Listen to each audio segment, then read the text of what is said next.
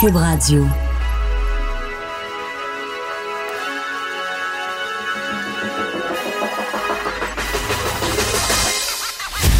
Jonathan Trudeau. Joe, Trudeau et Maude Boutet. Franchement dit. Cube Radio. On est le 26 février 2020. Mon nom est Jonathan Trudeau. Bienvenue à Cube Radio. Bienvenue dans Franchement dit. Je suis en compagnie de Maude Boutet. Salut Maude. Salut, bon matin. Es-tu prête à braver la tempête? Non, je, je, je sais pas ce que je vais faire demain matin. Il y a rien qui me donne envie à lire tout ce que je lis de prendre la route, là, rien. Mais Ouais, hein? bien. Mais j'ai pas le choix. J'ai pas le choix de venir ici, fait que je je vais penser à ça. Je vais méditer ça aujourd'hui. Roule tranquillement et surtout ne juge pas les camions qui te dépasseront dans la voie de gauche. Non, moi je vais rouler à 120. Torsez-vous de là. Arrête d'avoir peur. Ah ouais, le pied dans le fond, peut-être. moi, moi, je prends la route pour Montréal tout de suite après l'émission. Donc, euh, demain matin, ok. je vais être dans Ah, le c'est trafic vrai, montréalais. Oui. Oui, oui, moi aussi, je vais partir de Laval comme toi pour euh, me taper le trafic pour me rendre euh, dans le centre-ville de Montréal et braver cette tempête. On- Mhm. joyeux cocktail, là, on y reviendra un peu plus tard, là, mais de la pluie verglaçante, de la neige, beaucoup, Ouais. beaucoup d'accumulation de neige à certains endroits, ce qui va donner euh, hâte, va donner beaucoup envie aux gens comme moi qui vont quitter pour euh, des, euh, des cieux plus agréables là, au cours de la fin de semaine. Ça nous J'ai donne quasiment- juste le goût de te, de te dire, là, va donc. J'étais quasiment déçu Ouais. en fin de semaine. Je Je contente Colin, fait bien trop beau. Ouais, Tu sais, quand tu pars en voyage puis qu'il fait super beau, tu te dis, bah, ouais, ok, j'ai pas la satisfaction de ma. tempête. Bah, quasiment, là. Tu sais, tu veux pas que la Ben tempête oui. t'empêche de décoller, mais si, tu sais, comme Mathieu Boulay, notre collègue, il était euh, dans le sud, euh, pas la semaine passée, l'autre d'avant. Mhm. La semaine où on a eu du moins 30, moins 40, Ouais. quasiment toute la semaine, là, lui, il était mort de rire dans le sud, là. Il écoutait Ben ça, oui. puis il regardait ça, puis il disait, moi, je suis au, au chaud soleil. C'est le euh, fun quand donc, ça arrive. euh, oui, voilà. C'est ce qu'on va faire. Je veux pas trop vous écœurer avec ça, mais comment ça va rentrer un petit peu? Comment ça va rentrer un petit peu? Hey, je vais revenir euh, sur euh, quelques trucs en ouverture d'émission. Premièrement, malheureusement, mon souhait n'a pas été exaucé. Euh, hier, le gouvernement Legault, on le sait, a présenté euh, sa vision des nouvelles écoles, ce que les écoles devraient être au Québec. des investissements de 4 milliards. On veut euh, favoriser des milieux de vie qui vont être plus agréables, qui vont être motivants, plus éclairés, plus conviviales. Euh, aussi euh, favoriser des, des, des, euh, des matériaux bien de chez nous, l'aluminium, l'aluminium bleu aux couleurs du fleur d'Elysée, le bois, etc. Il y a quelque chose d'absolument moi, je vais dire emballant. Je trouve ça emballant, puis je, tu sais, je veux, moi, pouvoir des fois me réjouir de ce qui se passe, de ce qui est proposé. Là. Dans ma job, dans notre job, on passe à peu près notre temps à parler du négatif. Là. Ça, ça c'est le fun. Est-ce que ça, ça vient enlever les autres problèmes du système d'éducation? Ben non, absolument pas. Est-ce que ça vient amoindrir les difficultés que les, euh, les enseignants peuvent avoir, la gestion des classes, les cas problématiques, les relations avec les, euh, les parents? Non, non, tout ça demeure. Mais est-ce qu'on peut juste dire, ben, au moins ça, parfait, on va attaquer ça, et parallèlement à ça, on va continuer à travailler sur les autres travers du système. Mais les syndicats, eux autres, sont incapables de faire ça, là. Hier, je, je leur, je leur lançais un appel là, à José Scalabrini, à Sylvain Mallet de la FAE. Est-ce qu'au moins vous pouvez souligner ça?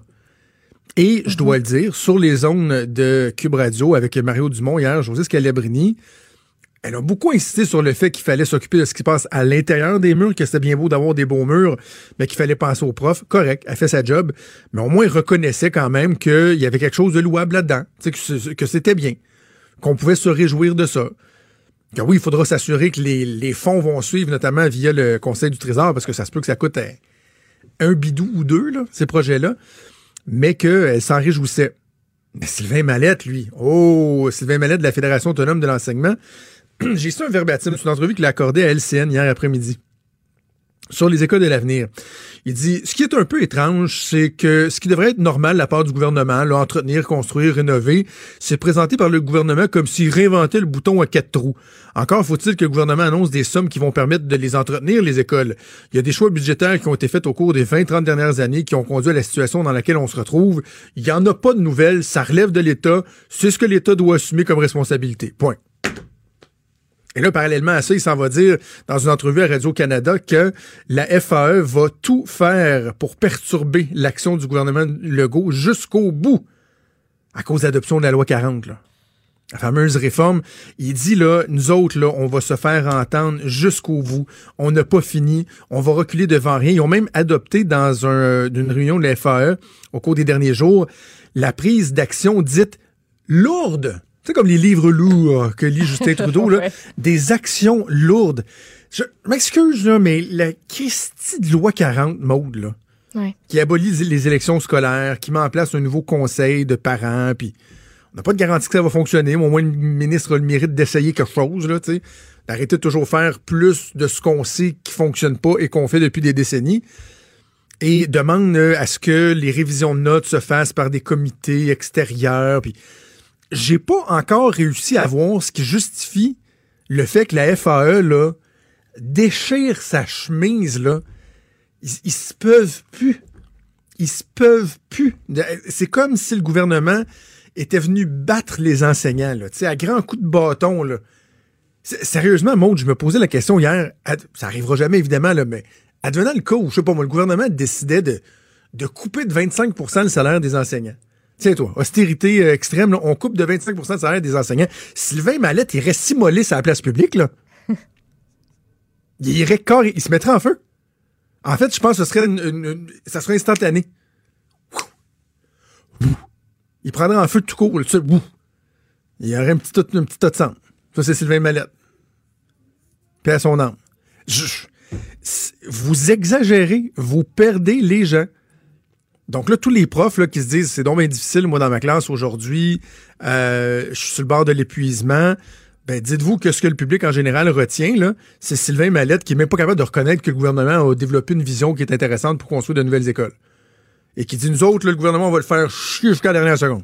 C'est ça qu'on va faire. Incapable de, de, de se réjouir de quoi que ce soit, de faire preuve d'optimisme sur quelque point que ce soit. Je suis tellement tanné, là. Ah, que je suis tanné. Tanné, tanné, tanné, tanné, tanné. Sylvain Mallette, de la FA. Et là, et parlant de- donc des écoles et euh, des relations avec les parents, il y a euh, un truc bien intéressant dans la nouvelle qui fait extrêmement réagir ce matin, une nouvelle euh, que ma collègue Geneviève Lajoie au bureau parlementaire euh, a sorti, le retrait du texte de Félix Leclerc, là, de, de son texte Les 100 000 façons de tuer un homme. On- je veux qu'on parle ensemble, je veux ton avis sur, sur cette nouvelle-là. Mais juste vous dire que derrière ça, là, il y a un moment donné dans le texte où on nous dit que, je vais le lire, qui plus est, avec la récente adoption sous baillon de la loi 40, qui donne plus de pouvoir aux parents et remet les clés des commissions scolaires entre les mains des directions des écoles, une source bien au fait du dossier estime que ces jeunes étaient à même de... Bon, Donc là, ce que le message des syndicats, c'est que les parents se sont plaints du texte de Félix Leclerc, donc les parents ont trop de pouvoir parce que le texte a été retiré, et que ça ne va que s'empirer parce que la fin des commissions scolaires va favoriser une implication accrue des parents. Tout est dans tout, mon. Tout est dans tout. C'est le discours syndical qui revient, puis les commissions scolaires qui veulent pas mourir, puis arrêtez, là. On peut faire le débat sur est-ce que c'est pertinent ou non de retirer ou de présenter un texte comme celui-là aux jeunes. Lâchez-moi la loi 40, là. Lâchez-moi la loi 40. Ouais. Non, j'ai eu la même réaction en voyant euh, ce petit passage-là. Oui. Bon, le texte de Félix Leclerc. Si vous n'avez pas vu la nouvelle passer, ce que euh, ma collègue Geneviève nous dévoile, c'est que dans une école primaire de Montréal, euh, suite à des interventions de, de parents insatisfaits, ils ont décidé de bannir, carrément de jeter aux poubelles un texte satirique du euh, célèbre Félix Leclerc, le texte qui s'appelle Les 100 000 façons de tuer un homme, euh, une chanson des années 70. Et là, il y a des gens qui disent, mais c'est épouvantable. Tu sais, c'est Félix Leclerc, c'est un icône. Mhm. On n'est pas capable d'expliquer ça aux enfants, etc. D'emblée, je te pitch le ballon. Tu, tu réagis comment, toi, à cette nouvelle-là? Est-ce que tu es dans le camp de ceux qui disent, ben voyons, c'est épouvantable, euh, c'est Félix Leclerc, on doit enseigner son œuvre, faire vivre son œuvre, ou as-tu un malaise par rapport au fait qu'on enseigne, qu'on partage un texte comme celui-là? Ben non, je trouve ça complètement niaiseux. Complètement niaiseux. C'est, c'est capoté. Moi, j'ai, lu ça, puis j'étais comme, mais voyons, il est où le problème? C'est un texte de, oui, tu l'as dit, Félix Leclerc, c'est, une icône. On peut pas passer à côté de tout ce qu'il a apporté. Puis sa, sa façon d'utiliser la langue aussi, c'est ça qu'on veut enseigner en présentant ses textes. Puis il y a plein de concepts à explorer quand tu prends le texte. Puis, tu sais, moi, je me rappelle, on l'a fait dans nos cours de français, je l'ai fait dans les cours d'anglais, analyser des chansons puis essayer de comprendre, bon, qu'est-ce que l'auteur a voulu dire? Quel style il a utilisé? Est-ce qu'il a pris des métaphores? Il a pris des comparaisons? Euh, quand il dit tel- dans tel passage, qu'est-ce que vous pensez qu'il a voulu dire? Tu sais, c'est l'occasion de se questionner. C'est ça le but. S'il y a des parents qui trouvent que ce texte-là a pas de bon sens, j'ai le goût de dire tant pis pour eux. Au pire, ils diront à leur enfant pourquoi, mais laissez les enseignants enseigner. Sinon, euh, allez à l'école, allez étudier. Puis vous voulez devenir prof, vous voulez enseigner à votre façon, parfait. Continuez l'éducation à la maison, il n'y en aura pas de problème, mais laissez-les faire leur job. C'est niaiseux à un niveau là, que je m'explique mal. Moi, ça m'a fait halluciner. Ben, tu vas peut-être être surprise, là, mais je suis pas nécessairement d'accord avec toi. Et, et- Hein? et je suis pas nécessairement d'accord avec le, le courant Explique. qui est pas mal unanime, là, tout le monde ce matin, qui, dit, qui, euh, qui se révolte de cette nouvelle-là. Quand j'ai lu le texte ce matin, mon premier réflexe, un peu comme toi, était de dire, ben voyons, c'est ridicule, tu sais. Euh, moi, j'ai, euh, j'ai fait de la concentration en dramatique, euh, et c'est des élèves d'art dramatique, là, en, art- en art dramatique, si j'ai bien compris, là, qui, ouais, c'est ça, dans, dans, un- dans le cadre d'un cours d'art dramatique. Ouais. Et je me dis, ben voyons, c'est bien, euh, premièrement, de se rappeler l'œuvre de Félix Leclerc. On doit le célébrer, garder sa mémoire bien vive. Mon, mon premier réflexe. Et là, je lisais le texte, qui est quand même, tu sais, euh, à la limite graphique, j'ai envie de dire. Là. Tu sais, sur toutes les façons de se suicider, avec euh, une arme blanche, avec un fusil, avec le gaz, avec tout, tout, tout, tout. Et là, après ça, je me suis rendu compte que c'est quand même à des élèves de troisième année et de quatrième année Oui. qu'on soumet ce texte-là. OK? Moi, mon garçon, il est en troisième année. En ce moment, euh, à l'école, ils sont encore en train d'essayer de maîtriser les accents aigus, les accents graves. En mathématiques, commence à faire des multipli- multiplications. On veut même commencer à avoir des, des fractions. Euh, et si mon garçon est arrivé à- de, de l'école avec ce texte-là et que je l'avais lu, j'aurais fait comme Ah ouais, vraiment? À mon garçon de, de, de 8 ans, on fait lire un texte où on expose toutes les façons de se suicider de façon assez détaillée pour avoir un message que c'est important qu'un homme travaille. Message auquel j'adhère totalement. là. Je suis un conservateur économique. là. Tu sais, Il n'y a rien de pire que d'encourager les gens à rester chez eux puis de les payer. Mais est-ce qu'il n'y a pas un autre texte de Félix Leclerc? Tu sais, si le but, c'est de faire vivre la mémoire de Félix Leclerc, attention, petit gars, euh, tu vas tomber si je suis pas là. là, ça, ça aurait peut-être fait la job aussi. Là. Aussi, c'est sûr. Comme tu dis, il y a Je 100 suis 000 autres juste pas textes qu'on certain aurait que ce euh, texte-là est le texte le plus pertinent à présenter à des élèves de troisième et quatrième année. Mais- Si on me dit des élèves de secondaire 2, secondaire 3, pas de problème. Expliquons le, le- le cynisme, la satire. Mais des élèves de troisième, quatrième année, vraiment? Mais moi, le- la pièce manquante aussi, là, qui je trouve, en tout cas, ça, ça peut faire toute la différence, c'est l'enseignement du professeur. Comment il l'a amené. Tu sais, il y a ça aussi, là. Il y a une manière d'en, fa- d'en parler, il y a une manière de l'exposer. Je sais pas, moi, comment le prof l'a présenté, ça. J'en ai aucune idée, c'est pas rapporté, je sais pas. On le saura jamais. Moi, je sais Tu juste me diras, moi, tu, tu- ouais. tu vas me dire, ben moi, je m'en fous, le texte reste le même. Mais ça peut faire quand même une grosse différence. Puis est-ce que c'est le seul de Félix Leclerc qui a présenté? Ben, on le sait pas non plus.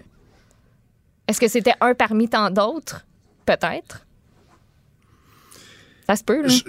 C'est juste que, comprends-moi bien, là, je, ne suis pas en faveur des, euh, du papier bulle pour euh, enseigner aux enfants, pour encadrer nos enfants.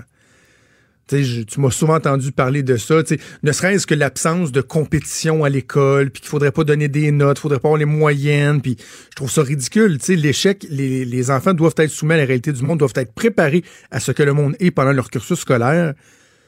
Mais je dirais simplement que moi, mon garçon, à l'âge de 8-9 ans, en troisième année, et je pense que c'est pas mal le cas de bien d'autres jeunes de son âge, je suis pas certain qu'il a déjà assimilé la notion de suicide, premièrement.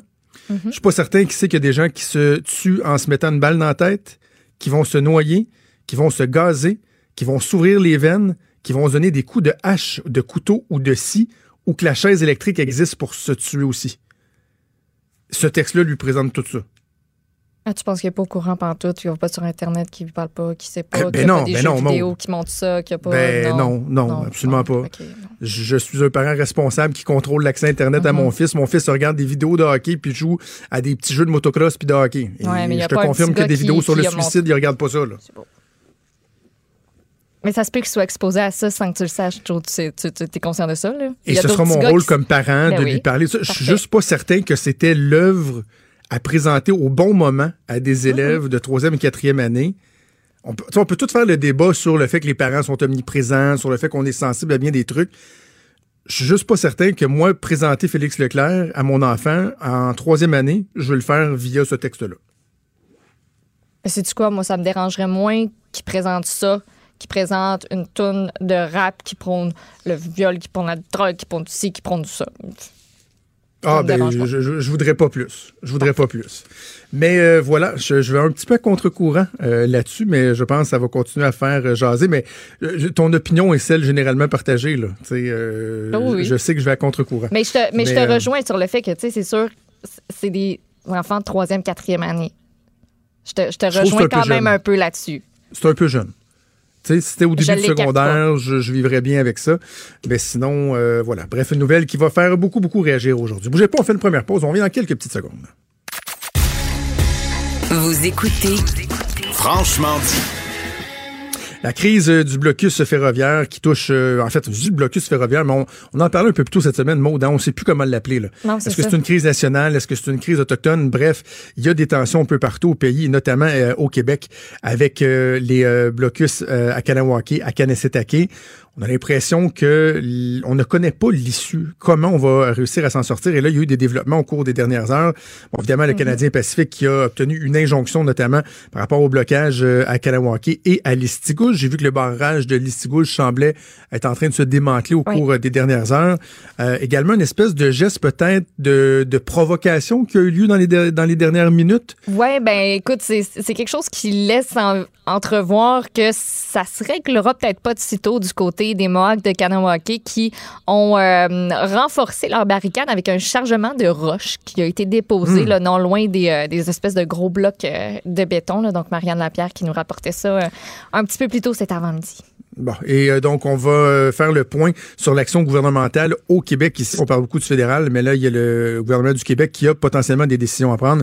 On va en discuter avec Yann Lafrenière, qui est député de Vachon, euh, de Vachon également adjoint parlementaire de la ministre de la Sécurité publique. Monsieur Lafrenière, bon matin. Oui, bon matin vous deux.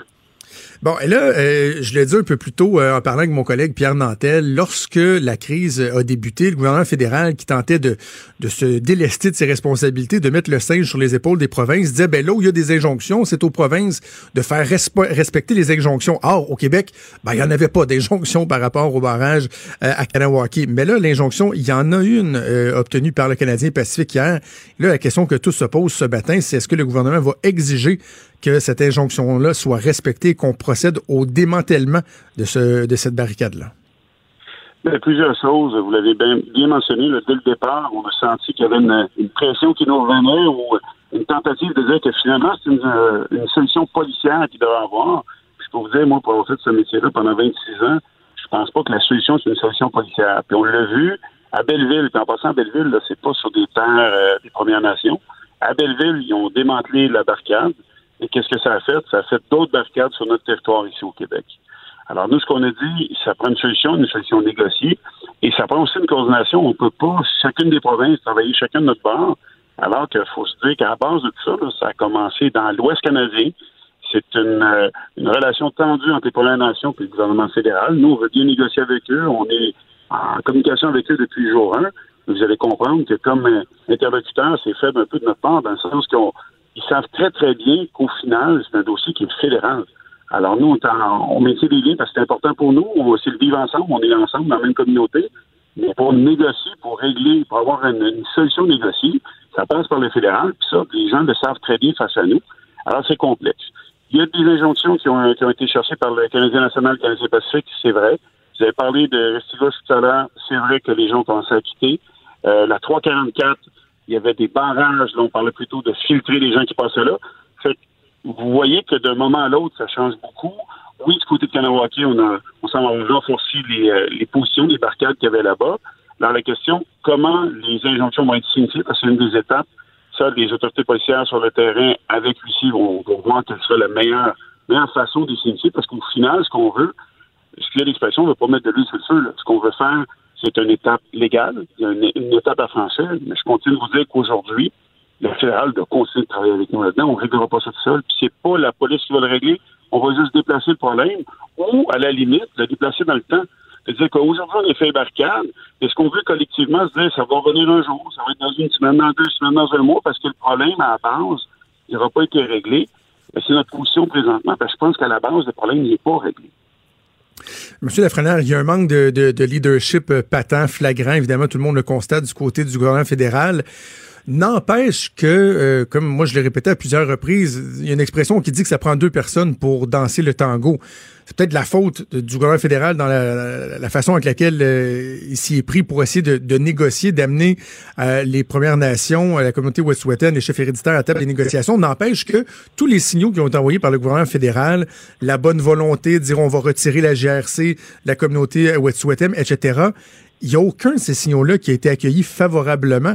Vous avez été dans la police pendant de, de, de nombreuses, nombreuses années, des cas de, de prise d'otage ou d'enlèvement, quoi que ce soit, vous en avez vécu. Lorsqu'il y a un négociateur, il faut toujours bien que la contrepartie veuille aussi dialoguer puis euh, négocier, mais on le sent pas, on dirait, dans ce cas-ci. Non, absolument. Puis, écoutez, je ne tombe pas dans la facilité en mettant tout le blanc du côté fédéral. C'est juste que présentement, la sortie de l'impasse, tout le monde a un rôle là-dedans, puis le fédéral a un rôle. Moi, quand j'entends mon premier ministre sortir du Canada, sortir en disant ton province a réglé ça avec la police, c'est sûr que ça me déçoit. Ça me déçoit parce qu'on met beaucoup, beaucoup de pression sur les autorités policières qui sont sur le terrain.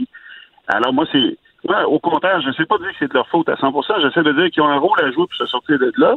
Et encore là, je vais être prudent, mais je dis juste que ce qui est arrivé dans l'Ouest canadien, c'est une chose, mais les relations qui ont été bâties avec le temps, c'est peut-être ce peut-être ce qui nous arrive aujourd'hui. C'est comme si on payait pour, dans le fond, ces relations-là, ou l'absence, parce qu'il y a des, des demandes qui remontent depuis longtemps, qui n'ont pas été réglées. Un. Deuxième élément que les auditeurs doivent savoir aussi, souvent dans les communautés des Premières Nations, l'information qu'ils reçoivent rentre souvent par les médias sociaux, par Facebook. Alors, euh, je pense qu'en vous posant la question, j'y réponds. Est-ce que vous pensez vraiment que par Facebook, ils ont toujours toute l'information ou parfois elle peut être amplifiée ou elle peut être colorée d'un certain message? Vous voyez, les gens qui sont sortis des autres nations, puis là, on a d'autres parquants d'un peu partout au pays qui sont sortis. Les gens ont été ont été teintés, ont été conditionnés par des messages qui devaient laisser entendre que ce qui s'était passé dans l'Ouest, c'était un manque de respect. Il y a eu en bon français un build-up, il est arrivé quelque chose qu'on en soit là aujourd'hui. Je pense que plusieurs personnes qui ont un rôle. Oui, le provincial a un autre rôle, on s'en cache pas. Le fédéral doit, doit négocier, doit faire preuve d'ouverture, doit, doit maintenir des liens avec eux, mais les Premières Nations ont un rôle aussi parce que la situation aujourd'hui, là, on dit, bon, les Canadiens, les Québécois ont, ont assez souffert, mais les Premières Nations sont de tout ça aussi. Là. Il y a un impact économique pour eux aussi. Fait qu'il va falloir que tout le monde prenne un petit pas de recul, qu'on se dise, écoutez, là, là ça, ça va-tu nous amener vraiment quelque chose? Est-ce qu'on peut tout donner en échange? Je vais parler de négociation. Est-ce qu'on va dire, bon, à partir de maintenant, a plus de dans l'Ouest? C'est pas ce que j'avance. Mais je vous dis juste qu'il va falloir que le fédéral, dans ses messages, fasse comprendre qu'ils ont un rôle puis qu'ils vont l'assumer. Tu peux pas venir dire, tu peux pas être en délesté dans les médias en disant, à partir de maintenant, c'est le provincial ou la police, mais on n'est plus là. Un, quel mauvais message on envoie en négociation. Puis deux, ça met de la chaleur incroyablement sur les, les policiers. Puis les citoyens se disent, si ça se fait pas, c'est parce que la police n'a pas de force dans, les, dans ces endroits-là. Puis vous savez ce qui nous attend sur cette force. Bon, donc l'injonction du, euh, du, Canadien Pacifique hier, euh, qui touche notamment le barrage de Kanawaki, qui est en place depuis, euh, depuis plusieurs semaines maintenant. Euh, bien des gens se demandent, est-ce que le gouvernement de François Legault, votre gouvernement, va exiger que cette injonction-là soit respectée, quitte à ce qu'on passe par-dessus les peacekeepers qui ont préséance sur le territoire, mais qui ont déjà clairement dit qu'ils ne feront pas respecter l'injonction? Donc là, la question, c'est, est-ce que le gouvernement va demander à la Sûreté du Québec d'intervenir? Est-ce qu'aujourd'hui, vous êtes capable de nous confirmer qu'en tout cas, à brève échéance, c'est pas dans l'intention du gouvernement d'exiger l'intervention de la Sûreté du Québec sur le territoire de Kanawaki? Présentement, je suis pas en mesure de vous répondre. Je suis pas en mesure de vous répondre, je vais être très honnête avec vous.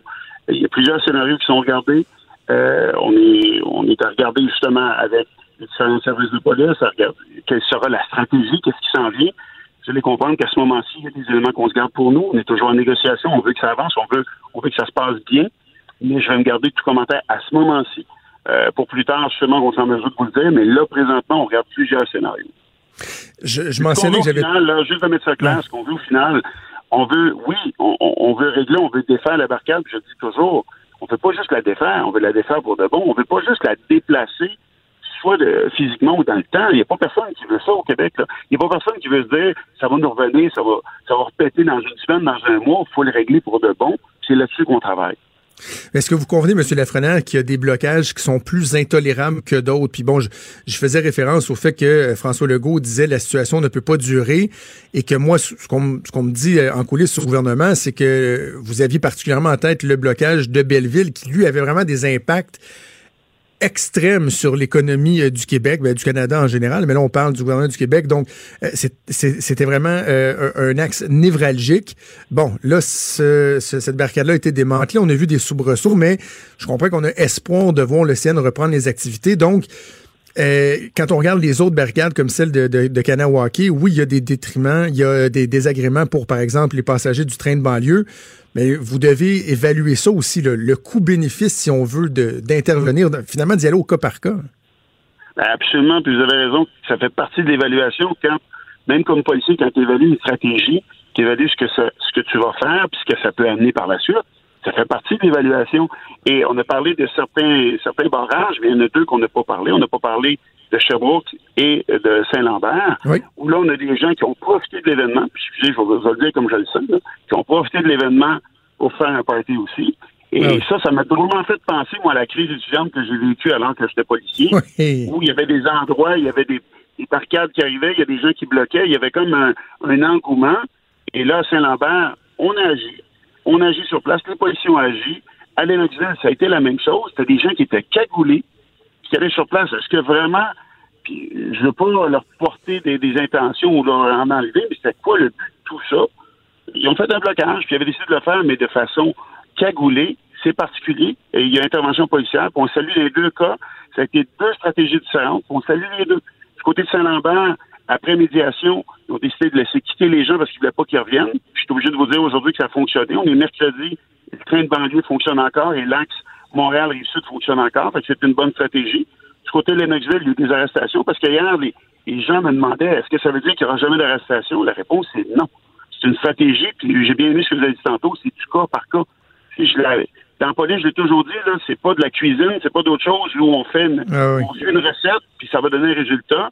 Ça dépend des gens qui sont devant nous, ça dépend de la température, ça dépend d'une multitude de choses. Ils ont pris des décisions différentes dans deux cas, et dans deux cas, ça a été des bonnes décisions avec des bons résultats. On n'a aucune idée comment ça va se terminer, hein, M. Lafrenière? Je ne veux pas être pessimiste, là, mais on ne voit pas le quand et le comment hein, en ce moment. Ben, moi, ce qui me rassure, c'est qu'il y a des barricades qui ont été démantelées. Moi, ce qui me rassure aussi, euh, je vous donne l'exemple, à l'entrée du pont Mercier, il y a eu euh, un ralentissement. C'est pas un barrage. Des mhm. véhicules qui ont ralenti l'accès. Au début, certains ont décrié la présence des peacekeepers en disant qu'ils n'ont rien fait. au contraire, ils sont assurés justement qu'il n'y avait pas un barrage. Vous savez, contrairement à ce qui a été dit même par le premier ministre, un des accès au Pont-Mercier, c'est un territoire fédéral. C'est le territoire, moi, qui est à cet endroit-là. Donc, les peacekeepers sont intervenus, étaient sur place, c'est sûr que ça se passe bien. Je pense qu'il y a de la bonne volonté. Je suis obligé d'être un éternel optimiste. Je pense qu'il y a de la bonne volonté de tous. Puis je l'ai dit tantôt, euh, on nuit à qui? On nuit à tout le monde aussi. Au niveau de l'économie, on nuit à tout le monde. Au niveau des relations puis du, du, vivre ensemble, c'est une nuisance aussi, c'est clair. Je pense que tout le monde veut une belle sortie. De quelle façon ça va être fait? Il va falloir que tout le monde y travaille. Puis je reviens là-dessus. Nous, on est un joueur, c'est vrai, mais le fédéral ne pourra pas s'en défiler. On continue de suivre ça ensemble au cours des prochaines heures, prochains jours. Yann Afrenière, député de Vachon, adjoint parlementaire de la ministre de la Sécurité publique. Merci de nous avoir parlé. Merci à vous. Merci. Eh, Maud, c'est un peu déprimant. on se demande vraiment ce qui va se passer. Euh, bref, je pense que M. Lafrenière l'a bien expliqué. dans le cas de Kanawaki, ceux qui pensaient qu'avec l'injonction, il pourrait y avoir une action immédiate, euh, ça arrivera pas, là. Non, c'est ça. Ça arrivera pas. C'est les peacekeepers qui ont préséance et mm. moi, ce qu'on m'a expliqué au gouvernement, c'est que les peacekeepers peuvent demander, évidemment, à la Sûreté du Québec de venir en soutien s'ils considèrent qu'ils n'ont pas les ressources, qu'ils ne sont pas équipés pour, euh, pour agir. Donc, c'est une des façons que la Sûreté du Québec peut intervenir. L'autre façon, c'est que dans la réglementation, il est dit que la Sûreté du Québec peut euh, prendre le dessus sur un corps policier municipal s'il considère qu'il ne fait pas son travail. Donc, il y aurait, au niveau réglementaire, possibilité pour la Sûreté du Québec de dire aux peacekeepers. Il y a une pointe. Mhm. vous vous faites pas votre job, on va aller la faire. Mais là, là, c'est la poudrière, là. là, c'est là que ça pèterait de, de partout. Mais comme- la situation est tellement particulière parce que le gouvernement du Québec, il se fait dire c'est à vous de faire respecter les injonctions, mais il n'y a pas l'outil pour négocier. C'est pas lui qui négocie, c'est le fédéral. Exact. Puis le fédéral négocie pas vraiment. Fait que- La personne qui veut y parler au fédéral. Sais, ils, ils veulent pas leur parler, ils se font pas euh, respecter. As-tu entendu la. Je sais que Benoît puis euh, Pierre Nantel en ont parlé, là, mais euh, Yves-François Blanchette, qui, euh, qui en chambre a sommé Justin Trudeau d'aller mettre son popotin ministériel. Ben oui, C'est On une a parlé à en Colombie-Britannique. on a parlé à l'ajout de Paul Larocque demandait à Antonine Yacarini pour ne pas dire moi. son cul ministériel. C'est ça. Euh, Paul demandait à Antonine et moi, il disait, ah, avec votre expérience en communication, en gestion de crise, ce serait une bonne idée au niveau de l'image de dire, on s'en va dropper le premier ministre là, puis il attendra deux, trois jours, puis au moins, Mm-hmm. au pire, ça fera la démonstration qu'ils veulent pas euh, participer, puis ben, au mieux, ils vont venir s'asseoir. Je disais, moi, je pense que la solution, c'est une, c'est une formule hybride. C'est-à-dire que le gouvernement fédéral doit être plus proactif pour expliquer aux gens qu'est-ce qu'ils font. Ne serait-ce que faire du coulage dans les médias, là. Ben oui. Tu sais, ben, la question du médiateur, on se l'est posé ensemble. Pourquoi il n'y a pas de médiateur? Mm-hmm. Ben, moi, j'ai une source hier qui m'a dit, ça a été offert. Ils ont dit non, ils veulent rien savoir. Ben, Ben, dites-les, ça, on tu aurait pu le faire savoir. Ben oui. Exactement, dites-les, parce que de, de dire on va aller asseoir le premier ministre là, premièrement, t'envoies le message que si tu fais suffisamment de pression, que tu perturbes suffisamment la paix sociale, euh, le premier ministre va se déplacer. Il va y aller. Je- c'est-tu le bon message que tu vas envoyer? Je Ouais. pense pas. Puis d'un autre côté, tu veux pas l'humilier non plus, là. C'est parce que le premier il se relèvera pas de ça, là. Son veux cul pas va être voir à terre, il se relèvera pas, là. Tu veux pas voir les images de Justin Trudeau qui se fait virer de bord devant une caméra, là, qui se pointe à l'endroit choisi, puis que finalement, il se fait dire Oh, OK, bye bye, puis là, il repart euh, flanqué de ses, ses gardes du corps. C'est sûr que ça Yeah. donnerait pas une image euh, serait pas très, très bon. très intéressante, non. Mais j'ai beaucoup winal, aimé l'image, l'image euh, des François Blanchette. J'ai bien Ah oui. François Blanchet qui utilise de bonnes images. Bon, on va continuer de suivre ça. On va faire une pause, puis on revient, bougez pas. Franc et nuancé. Jonathan Trudeau. La politique lui coule dans les veines. Vous écoutez Franchement dit. Je vous parle d'une histoire qui, date dans la région de Québec, qui avait fait beaucoup parler à l'époque, il y a plus de 25 ans de ça, mais qui connaît euh, un développement fort intéressant qui soulève certaines questions euh, ces jours-ci. Je vous ramène en 1994, le 22 mars pour être plus précis. À ce moment-là, il y a un homme dénommé Maurice McIntyre et euh, lui et deux de ses complices avaient planifié un vol d'argent, euh, un vol donc euh, aux Galeries de la Capitale à Québec, la succursale de la Banque de Montréal. Eux s'en sont pris à des euh, de sécurité de la firme Secure pour euh, voler une somme de 766 000 C'est quand même pas rien. Il y a 25 ans, là, 766 000 et dans le feu de l'action, ben, il y a une fusillade qui a éclaté et il y a un agent, l'agent Alain Labrie, qui est âgé de 35 ans, qui a été atteint mortellement par M. McIntyre. Ça fait donc 26 ans que euh, cet homme-là, Maurice McIntyre, est en prison. Il faut dire qu'il a passé 40 de ses 60 années de vie en prison. C'est quelqu'un qui avait déjà de lourds antécédents a tenté d'obtenir des libérations con- conditionnelles à plusieurs reprises et hier, il y est parvenu. Donc, une, certaine permission, une libération conditionnelle qui va lui permettre donc de sortir cinq jours par semaine pour aller à l'école. Oui, à 60 ans, il va retourner euh, à l'école, veut donc euh, veut euh, aller chercher des compétences pour un, métier en particulier. On dit que les conditions vont être relativement strictes, devra retourner quand même au pénitencier à tous les jours, mais il reste que cette personne-là aura une liberté qu'il y a quelques années à peine, quoi, en 2013, la Commission des libérations conditionnelles considérait qu'il représentait encore un risque de modéré à élevé. Ça soulève toutes sortes de, de questions. On va en parler avec un avocat qui connaît bien le tabac, comme on dit, maître Jean-Claude Boyer, qui été avocat pendant de nombreuses années à la Couronne, mais également commissaire à la Commission des libérations conditionnelles pendant six ans. Maître Boyer, bonjour. Bonjour, Jonathan. Hey, Dites-moi, est-ce que vous êtes surpris d'une décision euh, comme celle-là? Bon, je comprends qu'il y avait euh, une peine de prison à vie sans possibilité de libération avant 25 ans. Ça fait 26 ans maintenant. Quand même, il reste que cet homme-là représentait, disait-on, il y a quelques années à peine encore un risque de modéré à élevé. Est-ce qu'on doit se surprendre d'une décision comme celle-là? Pas nécessairement. Les commissaires qui étaient présents ont sûrement étudié le fait que de 2013 à aujourd'hui, il a continué de collaborer avec les services correctionnels. Il faut comprendre que pendant des années, monsieur a refusé toute collaboration, fréquentait des détenus négatifs. Mais là, il s'est mis et il a reconnu sa responsabilité euh, dans son crime. Alors, l'âge aussi et le nombre d'années de détention finissent par travailler le caractère d'un individu en détention. Alors, à partir de là, c'est euh, quand même quelque chose de, normal, on peut dire, qu'un individu en arrive à modifier ses comportements. Parce que la réinsertion, on, doit y croire jusqu'à un certain point. On peut pas prendre pour acquis que toutes les personnes qui se retrouvent en prison euh, ne changeront jamais leurs habitudes, leur façon de, de, de, voir les choses, leurs mœurs. Mais en même temps, on se dit jusqu'à quel point la commission des libérations conditionnelles, puis bon, vous, vous y aviez siégé pendant, pendant de nombreuses années, jusqu'à quel point les commissaires sont bien outillés pour déceler là, euh, des, des manigances ou une manipulation de la part des, euh, détenus qui, évidemment, vont toujours vouloir se montrer sous, sous leur plus beau jour et dire qu'ils ont changé, mais jusqu'à quel point on peut vérifier l'exactitude de, de ce qui est avancé? Dans les techniques d'entrevue qui sont enseignées aux commissaires, on leur apprend aussi à aller rechercher l'honnêteté des propos qui sont tenus par les détenus. Et euh, ça, c'est un élément fondamental. Dès autant l'attitude, les regards, le comportement d'un individu peut trahir un manque d'honnêteté. Alors ça, c'est un élément important chez les commissaires.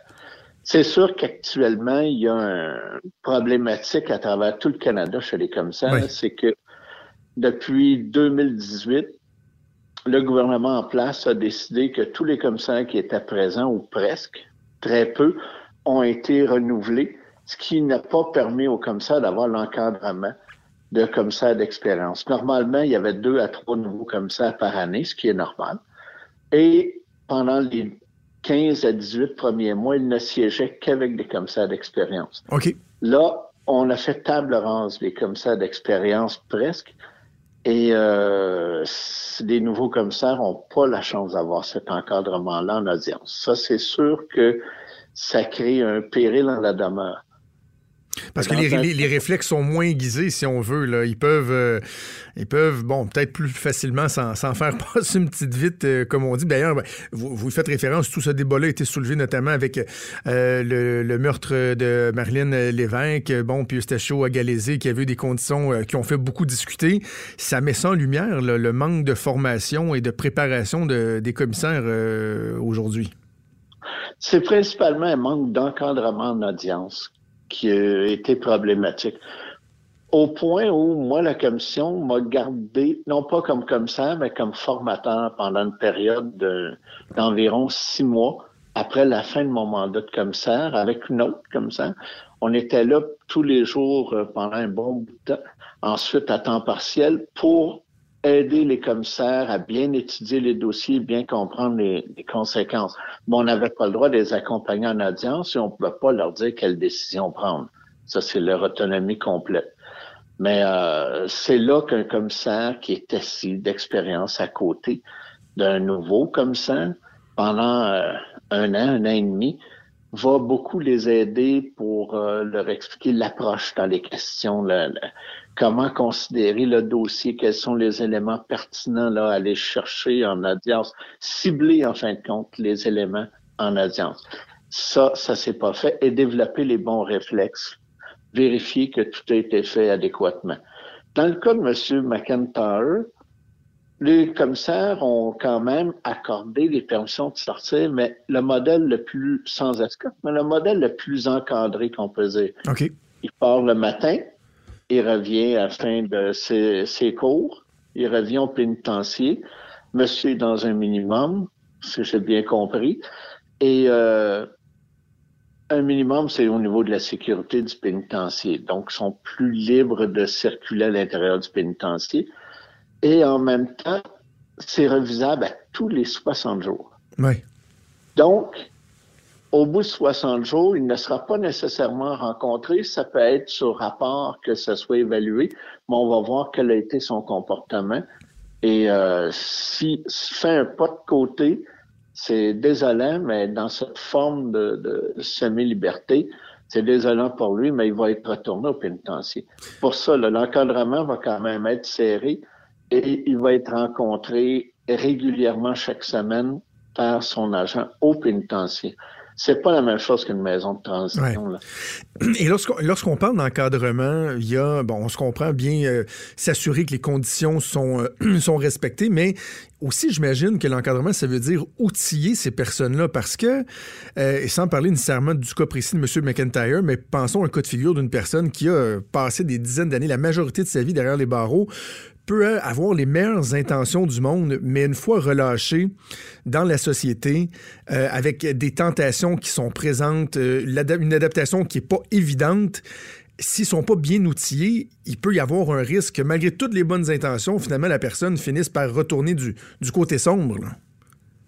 C'est sûr, Jonathan, qu'on travaille toujours avec des individus et dans le cas de M. McIntyre, un individu qui a un passé très lourd. Ouais.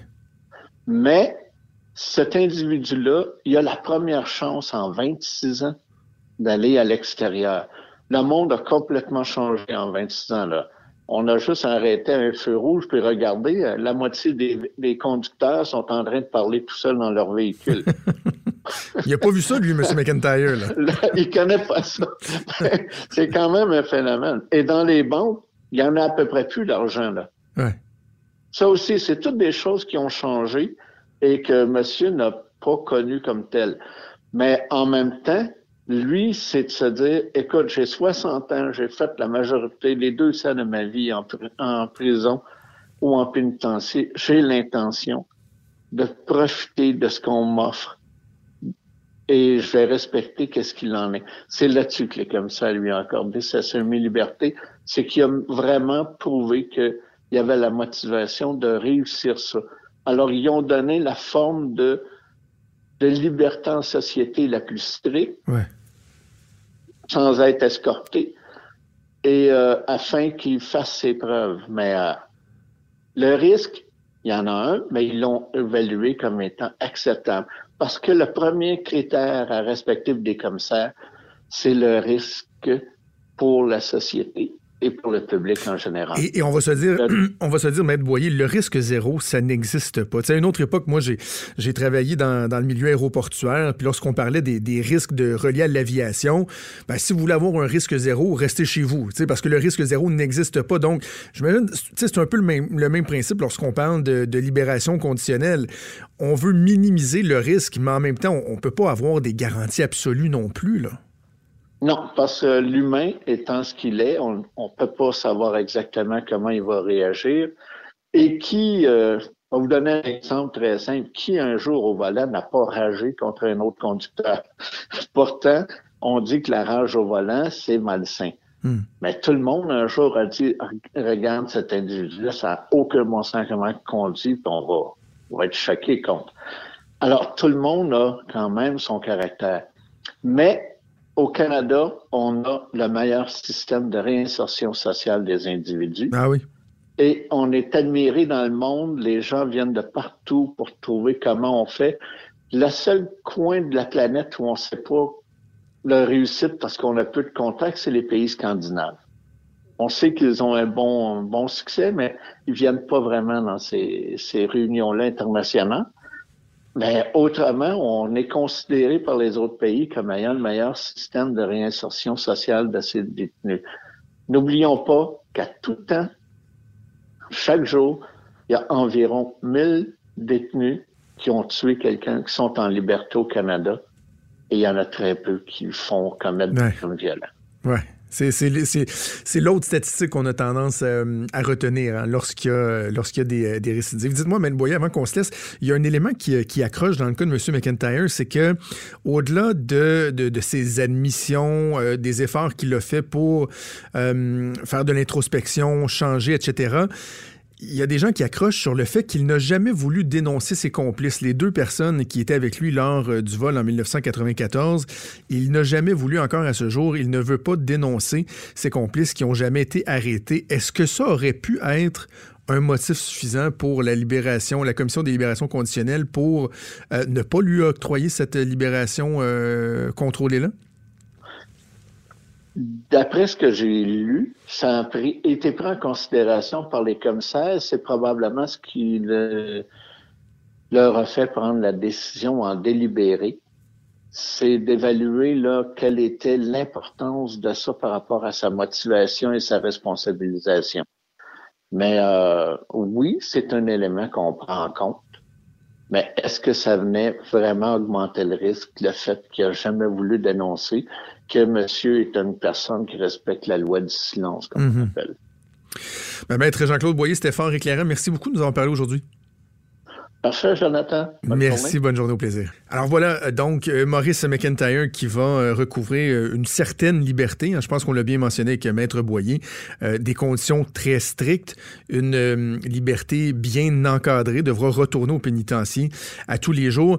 Je sais que ça soulève beaucoup de questions et les, les gens qui me, qui me suivent ou qui me lisent depuis de nombreuses années, j'ai tendance à être à avoir un un côté assez conservateur sur la question des peines de prison, des libérations conditionnelles, parce que je trouve que on donne trop souvent des sentences bonbons. Par contre, il y a un principe qui est bien clair dans notre système de justice, c'est que lorsque vous euh, êtes reconnu coupable d'un meurtre au premier degré, ben, c'est sans possibilité de libération avant euh, un minimum de 25 ans.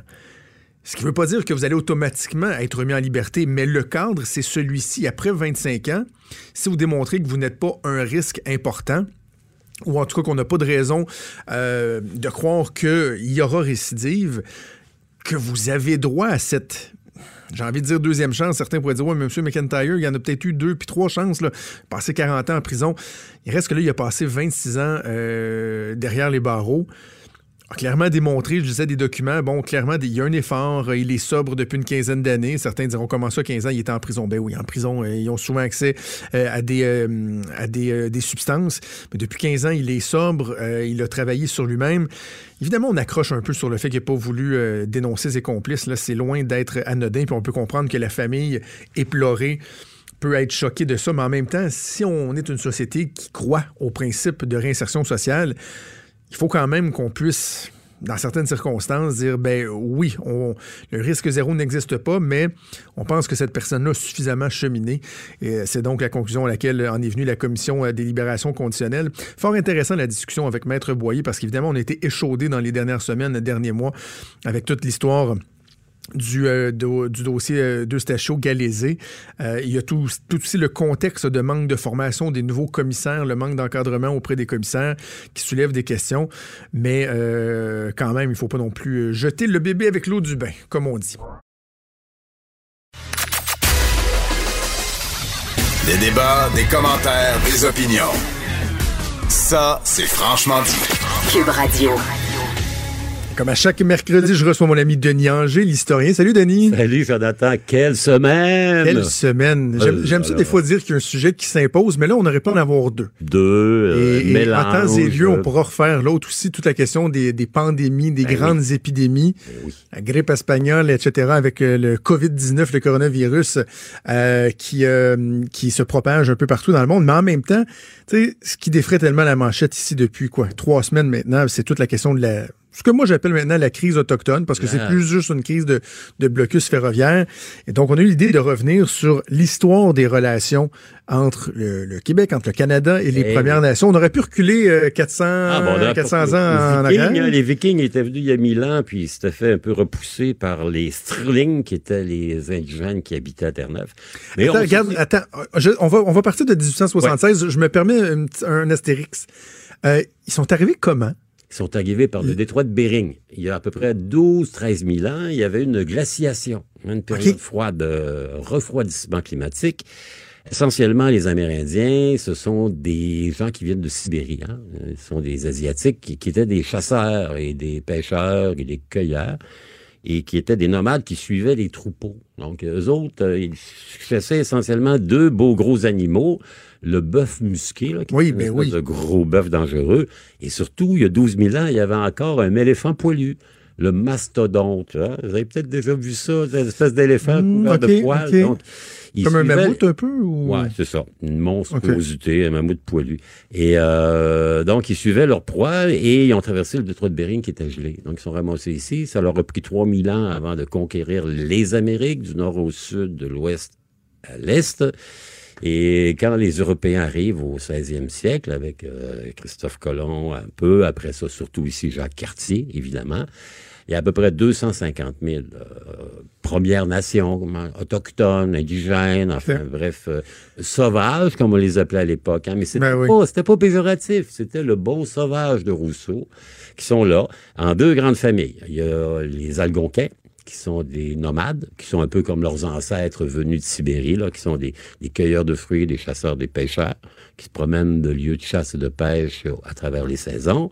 Et l'autre grande famille, ce sont les Iroquois, essentiellement, les ancêtres de nos Iroquois d'aujourd'hui, et des Hurons-Wendat, qui sont eux aussi des Iroquois. Donc, ils sont installés dans la vallée du Saint-Laurent. Cartier arrive, s'installe, euh, passe une coupe de saison, et fait un leg qui va décimer la population iroquoienne, qui s'appelle la petite vérole, la variole. Hmm. Les pauvres Indiens ne sont pas immuni- immunisés Ouais, contre ça. il est vont avec mourir. leur bébite, là. Ils vont regarder, c'est épouvantable. Par exemple, on dit qu'à l'époque de Champlain, il y a à peu près 60 000 Hurons, comme on les appelle à l'époque. Hein. Huron, c'est un nom que les Wendat détestent parce que c'est un attribut physique. Les Français arrivent, voient les guerriers qui sont rasés des côtés, avec une touffe au-dessus de la tête. Et ça les fait penser à, à un sanglier qui porte une hure. La hure, c'est le, le poil sur La tête. crête. Exactement. Donc, euh, eux, ils sont à peu près 60 000. 40 ans plus tard, lorsque la Huronie, qui se trouve pas ici, qui se trouve au lac Huron, en tête des Grands Lacs, passé le lac Ontario, le lac Erie, le lac Huron. Euh, il en reste à peu près 10 000. Là-dessus, ils vont en rapatrier à peu près 400 à Québec. C'est tout ce qui va rester. Donc, les Français s'installent. La vallée du Saint-Laurent, il n'y a pas, il y a pas de Première Nation. Ce qui reste, euh, essentiellement, les Algonquins, les Montagnais, les Atikamekw sont des gens qui vivent dans les forêts. Les gens dans le Grand Nord, on les verra pas. Les cris, pas de problème. hein. Euh, Nouvelle-France, ça va, on est allié avec eux, les Anglais arrivent, il n'y en a plus vraiment. Les problèmes vont commencer, problème s'il y a, euh, c'est lorsque le gouvernement canadien de Johnny MacDonald commence à s'approprier l'Ouest canadien, où là, il y a des communautés autochtones. Les Sioux, hein, ce sont le, le peuple des plaines, les, les tipis, là, vous savez, le cône. Ouais. Sioux. Euh, les gens qui chassent le bison, ils sont là, ils sont assez nombreux. Ils sont très métissés avec les Canadiens français, les coureurs des bois. D'ailleurs, aujourd'hui encore, euh, Jonathan, comment ils s'appellent les chefs des Premières Nations, sinon Bellegarde, Fontaine, Simon, Picard. Simon. Donc, Ouais. on, on sent que nous, les francophones canadiens, avions pas à leur endroit le mépris des bons vieux protestants pour qui ils sont, comment dire, euh, venus en Amérique pour créer la Jérusalem céleste et les Amérindiens, c'est plus un empêchement qu'autre chose. Ils sont les descendants des colons américains. Les colons américains sont quoi? Essentiellement des Quakers, des puritains, des anabaptistes, des catholiques pourchassés, des gens euh, qui sont, euh, comment dire, persécutés en Angleterre, qui viennent ici pas pour faire le commerce des fourrures. Nous, on est venu faire de l'argent, on n'est pas venu pour coliser, mais pour s'installer. Donc, ils vont y aller et ils vont progressivement, bon, les massacrer, les repousser, les chasser. Les Amérindiens américains, c'est épouvantable. Lorsque le Canada se fait à l'époque de la Confédération, on va faire avec les Indiens d'ici la même chose que les Américains ont fait là-bas on va les parquer dans des réserves. On va décréter en 1876 la loi des Indiens. Qui est c'est- décrié de toutes parts c'est encore le début du là. commencement de la fin. Imaginez, c'est une loi de 1876 avec une vision très paternaliste, très, euh, euh, vous savez, on va vous montrer à vous comment vivre. hein. Vous êtes des, des- presque des sous-hommes. Il y, a, il y a presque du racisme là-dedans. On va les parquer dans des réserves. Ils n'auront pas les droits de citoyens, mais en contrepartie, on va les payer. C'est tout l'épisode, évidemment, on s'en souviendra, les pensionnats amérindiens. hein. C'est effrayant ce qui s'est passé. C'était quoi les pensionnats? C'est-à-dire qu'on prenait, on voulait les faire de bons chrétiens, les occidentaliser, les civiliser, hein, c'est sauvage entre guillemets. Donc, ce qu'on faisait, on dit, on va prendre vos enfants, puis on va les emmener dans des pensionnats qui sont organisés à travers notamment l'Église catholique, et, et on va en faire des bons citoyens, des bons chrétiens, qui vont être presque comme les Blancs. On va en faire, on va les, les, les blanchiser, passez-moi l'expression. Comme l'assimilation, là. Exactement. On, vous, on va les arracher à leur vie de misère dans les réserves, sous la toile de la tente, puis on va les amener en ville. C'est clair que ces jeunes-là, jeunes, qu'on a littéralement volés à leur famille, on les a acculturés. Et sans pour autant leur ouvrir les portes, ils ont toujours été considérés comme des différents. Il faut aller à Winnipeg, Jonathan, pour voir. Winnipeg, il y a à peu près 10% de la population qui est euh, des Premières Nations ou des Métis, hein, qui sont très, très proches. et de voir la vie à deux niveaux de ces populations-là que l'on maintient dans l'ignorance. Vous savez qu'il y a des réserves où on n'a pas d'eau potable. C'est fou, Ah oui. en 2020. Il y a un contentieux sur lequel moi j'ai une certaine sympathie à l'endroit des Premières Nations en me disant on est arrivé ici, eux, ils n'avaient pas de propriété. hein, C'était des communautaires, eux autres. euh, Et euh, la propriété du sol, il n'y avait pas de contrat, il n'y avait pas de transaction. euh, C'était les enfants de la nature, de la forêt. Exception des Iroquois, qui eux autres étaient des sédentaires qui avaient leur village. Euh, donc, on a voulu leur imposer nos trucs et on les a chassés. Certainement euh, en proportion avec l'avancée du chemin de fer, le chemin de fer transcanadien, qui est au fondement de la fondation du Canada. Ben oui. On s'en va tranquillement, puis là, on arrive sur des terres où il y a des, des Premières Nations, et là, on les, euh, on les tasse, littéralement. On s'approprie. Les arpenteurs du Canadien national, du Grand Tronc, du Canadien Norton arrivent, ils lotissent, ils installent les, les poteaux avec le télégraphe, les voies ferrées, et les Indiens qui sont là, les Premières Nations, ben, ils sont tassés. Hein? Ils vont tenter de s'objecter avec Louis Riel, notamment, on s'en souviendra. Il va y avoir l'insurrection, deux insurrections dans l'Ouest, la rébellion du Nord-Ouest, comme on l'a appelé. On va les massacrer, les exterminer, les battre à plat de couture, et finalement, on va dire, ils vont se faire oublier. C'était il y a un siècle. Depuis ce temps-là, ben, il y en a là-dedans qui ont commencé à faire des études, à s'intéresser, à s'avancer. Et on vit aujourd'hui un peu la conséquence de cette loi des Indiens qui a jamais été vraiment revue. Mais pourquoi? Des- je me l'explique pas. Tant Quand le premier ministre, puis je ne veux pas qu'on parle nécessairement de l'actuel, mais il Ouais. reste que ça fait partie du, du contexte. Lorsqu'on parle d'une réconciliation avec les Premières Nations, je parlais avec euh, Michel Audette, que, que, que Oui, j'apprécie incroyablement. Je-. C'est la personne vers qui je me tourne lorsque vient le temps de, de parler des, des tensions avec les Premières Nations, des difficultés des Premières Nations. Tu sais, je l'entendais me parler de la loi sur les Indiens, puis je me dis, mais comment se fait-il que la pierre d'assise de la réconciliation, ce soit pas de scraper ça? Tout à fait. Tout à fait. Et on efface tout, on repart à zéro. Faut appeler reset, hein? On pèse sur le bouton. Euh, c'est une loi qui est, qui, est- déphasée, qui est vieillotte, qui reflète des, comment dire, des conceptions presque racistes de l'époque. Ben oui. L'impérialisme britannique dans sa quintessence, les protestants anglo qui regardent le reste du monde avec, c'est avec les Indiens d'Amérique ce qu'on a fait avec les Indiens de l'Inde, hein, dans toutes les colonies britanniques. On considérait ces gens-là comme des citoyens de seconde zone à qui on faisait le privilège de leur donner la chance de devenir d'honnêtes citoyens Mm. qui inspirés par les valeurs anglo-saxonnes. Ah oui, en, en leur disant, dans le fond, euh, on va vous montrer ce qui est bon pour vous. Tu puis un autre exemple, puis moi j'ai été sensibilisé à, ce- à cet exemple-là euh, lors de mon passage en politique. J'ai eu l'occasion d'aller à deux ou à trois reprises à Coudjouac. Oui. Et d'ailleurs, je, je pensais, tu me parlais des, euh, des, des bœufs musqués. Ben oui. Une des plus belles expériences de ma vie, là, à Coudjouac, avec ma patronne, le, le chef euh, de la communauté euh, Kativik, Ouais. qui est un propriétaire, Johnny Adams, qui est un propriétaire de compagnie d'hélicoptères, nous avait amené voir le territoire en hélicoptère. J'ai vu la fameuse ligne des arbres. Ah ben oui, oui, là, C'est endroit sûr. où il y a- plus d'arbres parce que... Et on le voit. Mais On le voit, là. Quand tu es à 2 à 3000 pieds, disons, dans les airs, là, tu vois qu'il y a quelques arbres, puis il n'y a plus rien. C'est coupé au Les banquises au loin, et à un moment donné, on est dans, c'est la, c'est la toundra qui est là, Mhm. et il y a un troupeau de bœufs musqués, Denis. Impressionnant, hein? Et le pilote décide de descendre à assez basse altitude pour qu'on puisse les suivre. Et là, il y a un réflexe inné de protection, Ils ont fait le cercle. le cercle Ah ben oui. en courant Ah ouais. avec le, le, le, le mâle dominant, Dominant, là, l'alpha. à la tête. Et là, ils couraient en cercle. Et nous, en hélicoptère, on les suivait un peu.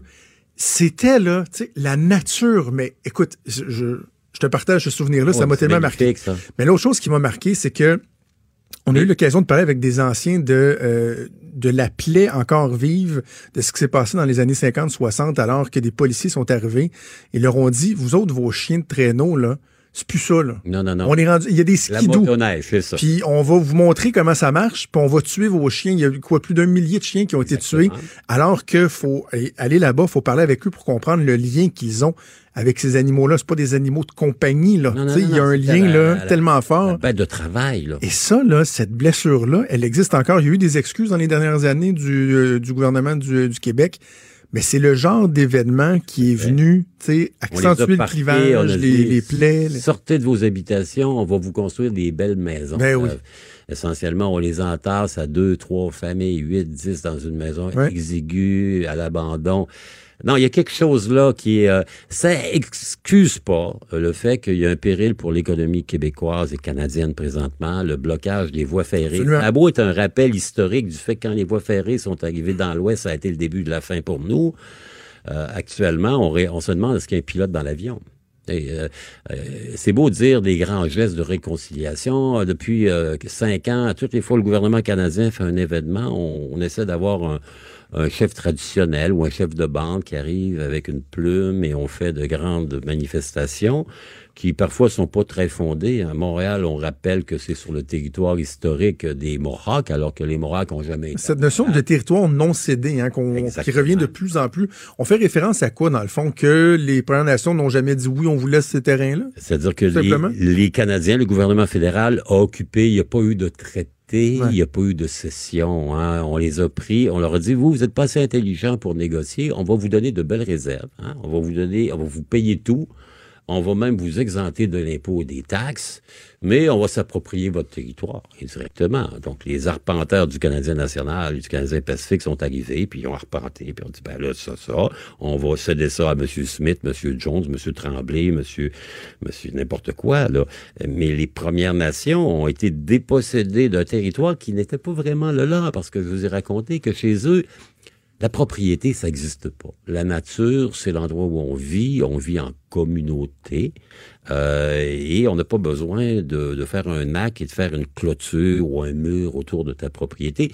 C'est un peu une notion qui n'existait pas, et le fait qu'elle n'était pas là, ça les a, ben, ça les a éminemment désavantagés. Hmm. Euh, depuis ce temps-là, ben, ce qu'ils ont bien réalisé, c'est que euh, dans ce territoire qu'ils occupaient jadis, ben, il y a des richesses exceptionnelles il est possible de faire des ententes. Le Québec est un modèle là-dessus.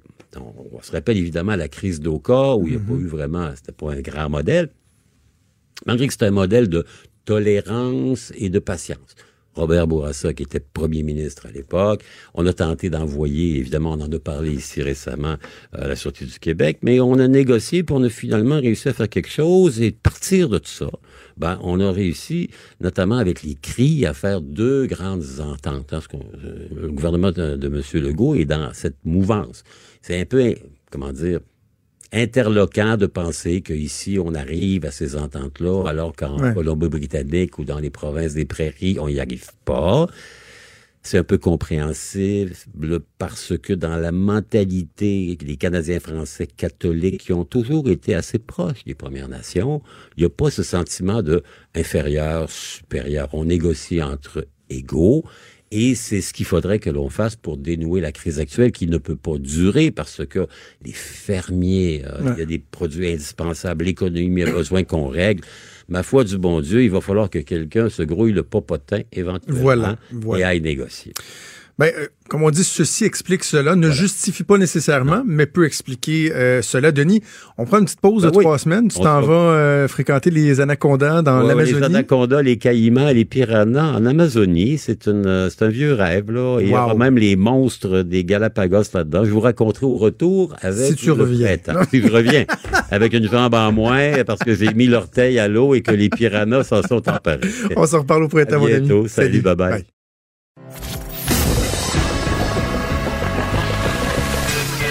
Franchement dit. Appelez ou textez au 187 Cube Radio. 1877 827 2346.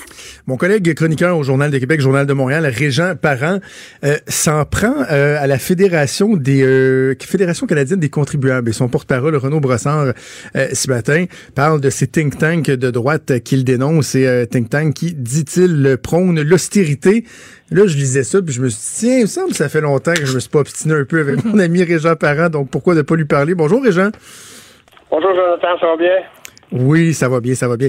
Euh, bon, Régent, lorsqu'on parle de la Fédération canadienne des contribuables, souvent on a l'impression, en tout cas bien des gens ont l'impression que le discours qui est prôné par ces gens-là d'un investissement responsable, d'éviter le superflu, d'accepter de, euh, de, de s'étudier un peu, de voir s'il n'y a pas des dépenses qu'on peut couper, on tombe, on trouve que souvent ça semble tomber sous le sens, mais à votre à votre avis, c'est de l'austérité qu'on prône euh, fois après fois lorsqu'on tient ce discours-là?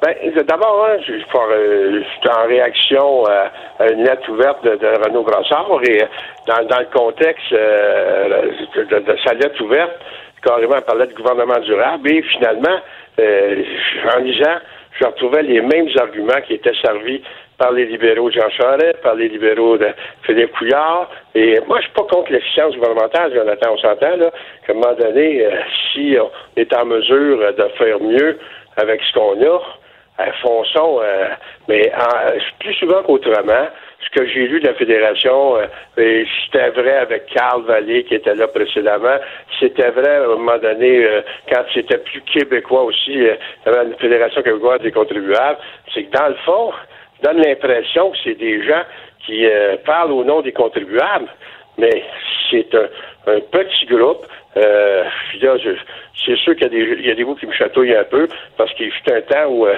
euh, sur le conseil d'administration, tu avais carrément des briseurs de syndicats.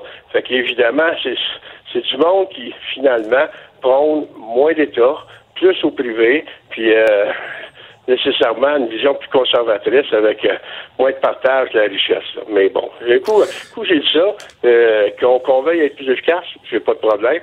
Mais quand on parle d'impôts, ben, il faudrait savoir de quoi on parle, à quoi ça sert, et pourquoi des fois ça nous coûte plus cher qu'ailleurs. C'est pas juste parce qu'il y a du gaspillage, c'est parce qu'on a un État qui en donne plus. Mais en même temps, Régent, moi je pense à plusieurs prises de position de la Fédération canadienne des contribuables lorsqu'on parle par exemple du prix de l'essence ou des trucs comme ça. Je, je le répète, on a l'impression que souvent ça tombe sous le sens. Je comprends qu'ils ont ils sont pas élus démocratiquement, euh, qu'on peut se demander qui sont ces gens-là. Et clairement, on voit que c'est issu d'un d'un lobby un peu plus d'une droite, d'une certaine droite économique. Mais c'est pas comme s'il y avait pas des penchants de gauche aussi. Il y en a des groupes de gauche, des think tanks de gauche qui produisent des études, qui démontrent qu'il faut toujours plus euh, investir. Ultimement, c'est aussi citoyen contribuable de prendre l'information qui lui est soumise et de, de, de, de, se forger sa propre opinion à partir de tout ça, non? Mais ça, je suis d'accord. On se rejoint là-dessus. Si on parle, euh, exemple, c'est vrai qu'il y a des think tanks de gauche, autant qu'il y a des think tanks de droite. Si on prend euh, l'Institut de recherche, euh, le LIRIS, là, je, oui. je, ben, c'est sûr que c'est plus à gauche. Mais en même temps, je veux dire, ils vont pas. En partant, c'est un institut de recherche. Euh, économique, euh, universitaire, qui produit ses études. Euh, Fédération des contribuables, là, c'est un autre cadre. C'est comme, tu sais, peut-être que c'est ma déformation syndicale encore, Jonathan. Mais moi, quand on parle de fédération, c'est parce qu'on a fédéré. Ça se guérit pas, ça, Régent, hein? Non, non, non, mais c'est dans le sens où, tu sais, si, si, si je, je, prétends être la fédération canadienne des contribuables, ça doit être parce que j'ai des membres contribuables. Je dois en avoir des tonnes et des tonnes pour, euh, pour acclamer un titre comme celui-là. Et dans ce sens-là, tu sais, là, je dis, ça peut confondre le lecteur. Moi, je partage pas le point de vue de Brossard, mais je dis pas qu'il n'y a pas le droit de l'émettre. Je ne partage pas. Je trouve que ça ressemble souvent tu sais, euh, je le dis d'ailleurs dans ma chronique, euh, on diabolise les impôts comme si les impôts, ça ne servait à rien, puis que c'est juste du gaspillage. Euh, on amplifie le fléchissement démographique, on grossit les gaspillages comme si l'État faisait juste gaspiller. vous avez été assez proche, Jonathan, de l'État pour savoir que il y a quand même tout un appareil qui essaie de s'efforcer de, ben oui. de penser à bonne place. Eh ben non, mais c'est ça, c'est ma recherche, le ma quête, c'est la quête du juste milieu, Réjean, parce que euh, c'est sûr que l'État euh, utilise les impôts d'une façon générale à bon escient, notre système de santé, le filet social, etc. Mais s'il y a des gens qui se questionnent à savoir est-ce qu'il n'y a pas de l'exagération dans le gaspillage, par exemple, est-ce qu'il n'y a pas lieu de euh, arrêter de prendre pour acquis que chaque programme qui est mis en place devra demeurer là à vitam aeternam. J'ai de la misère à dire que ça, c'est de l'austérité.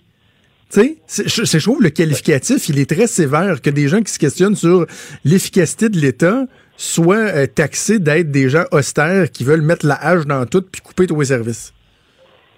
Ben, moi, j'aimerais mieux, à ce, compte-là, qu'on produise finalement un texte qu'on produise des analyses. On dit, ben, tel ou tel programme serait mieux euh, euh, desservi si on procédait de telle ou telle façon. Ben, quand on, souvent, c'est, c'est à coup de slogan, c'est des études. Puis, je, regarde, je fais des liens, là, parce que quand on fait des liens entre euh, Brassard, la Fédération canadienne, ensuite, on s'en va avec l'Institut du Québec, Raymond Bachand, qui a été, je dirais, un artisan, je veux dire, de, euh, le principe de l'utilisateur payeur, je dirais que M. Bachand a été un des, des premiers à peser plus fort sur la pédale à gaz que d'autres. Ben mais, mais, mais, ça, mais ça, Régent, euh, ben, sur ce point-là, là, sur Raymond Bachand, je l'ai pas compris. Là. Raymond Bachand n'était pas ministre sous euh, Philippe Couillard. Philippe Couillard, c'est dans son gouvernement qu'on a dit qu'il y a des mesures d'austérité. Raymond Bachand, c'est un gars de gauche issu du Parti québécois, là. Ah, attention, attention. C'est des, des fois, comme, on dit des fois, euh, quand on était jeune, on disait la gauche puis la droite, là, c'est pas sur une ligne, c'est sur un cercle. Puis des fois, ça peut s'en rejoindre. Et euh, dans, dans, le cas de, de, de M. Bachand, quand c'était ministre sous le gouvernement euh, Charest, on ne peut pas dire que c'était un propagandiste des mesures de gauche. Là.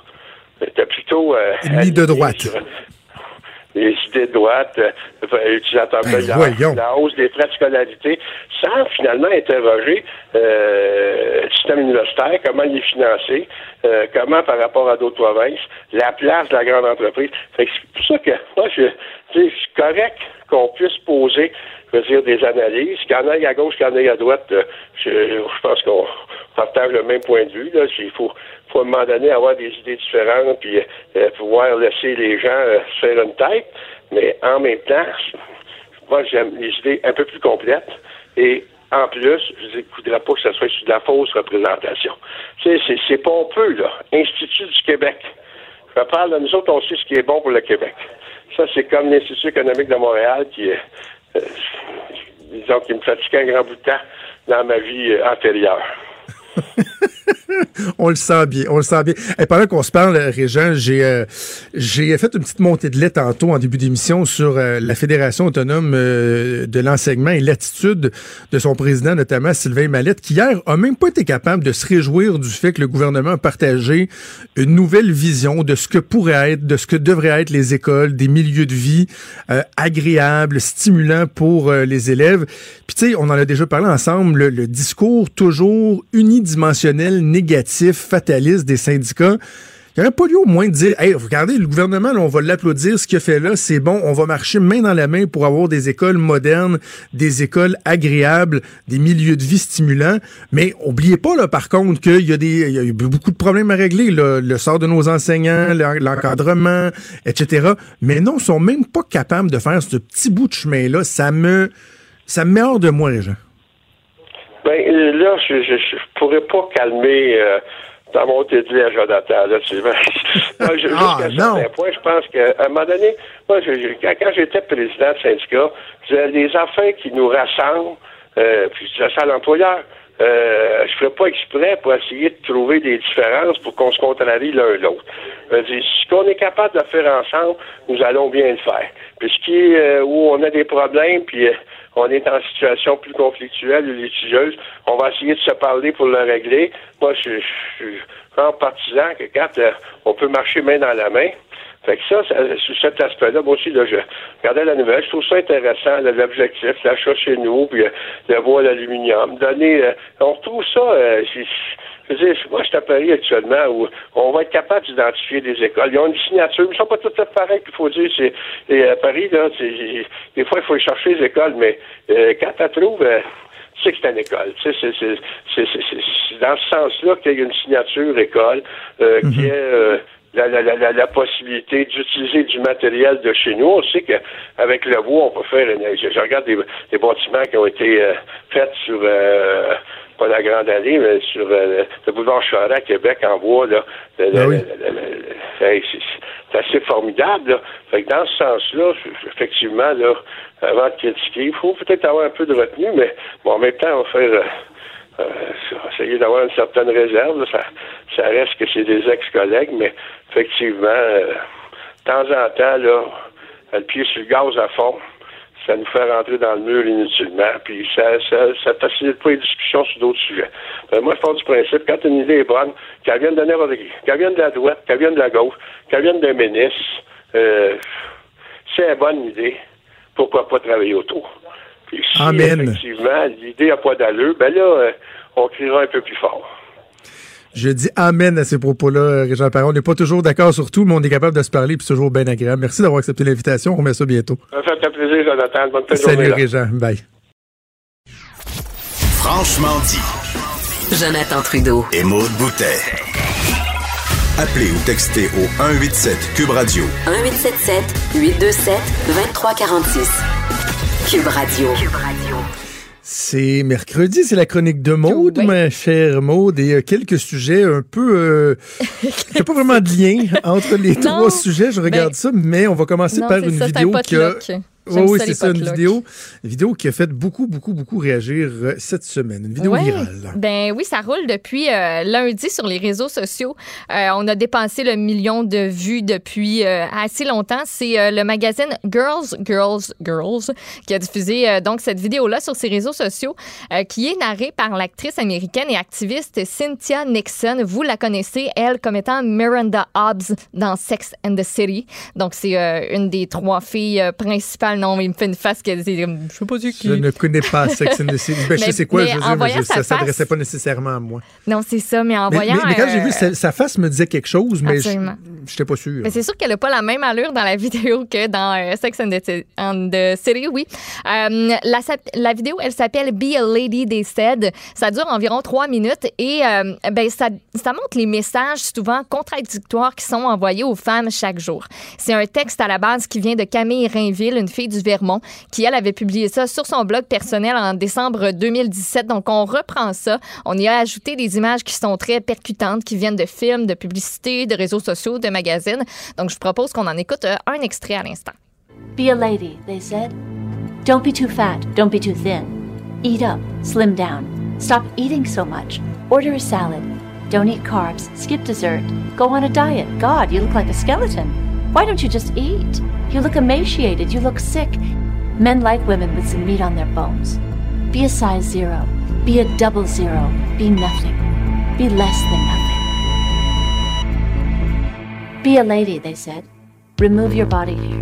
Bleach this, Et là, ça bleach that. repart. Donc, vous voyez le, le ton de cette ah vidéo-là, c'est vraiment d'exposer toutes les contradictions qui sont envoyées dans, dans certains messages. Puis, tu sais, je regardais, j'essaie de me faire une, une tête là-dessus. Moi, j'ai beaucoup aimé la vidéo, mais tu sais, d'habitude, c'est pas le genre de choses qui vient né- nécessairement me chercher. Mais cette vidéo-là, j'ai l'impression qu'elle est venue chercher euh, pas mal tout le monde. Puis, tu sais, je suis bien entourée, je suis respectée.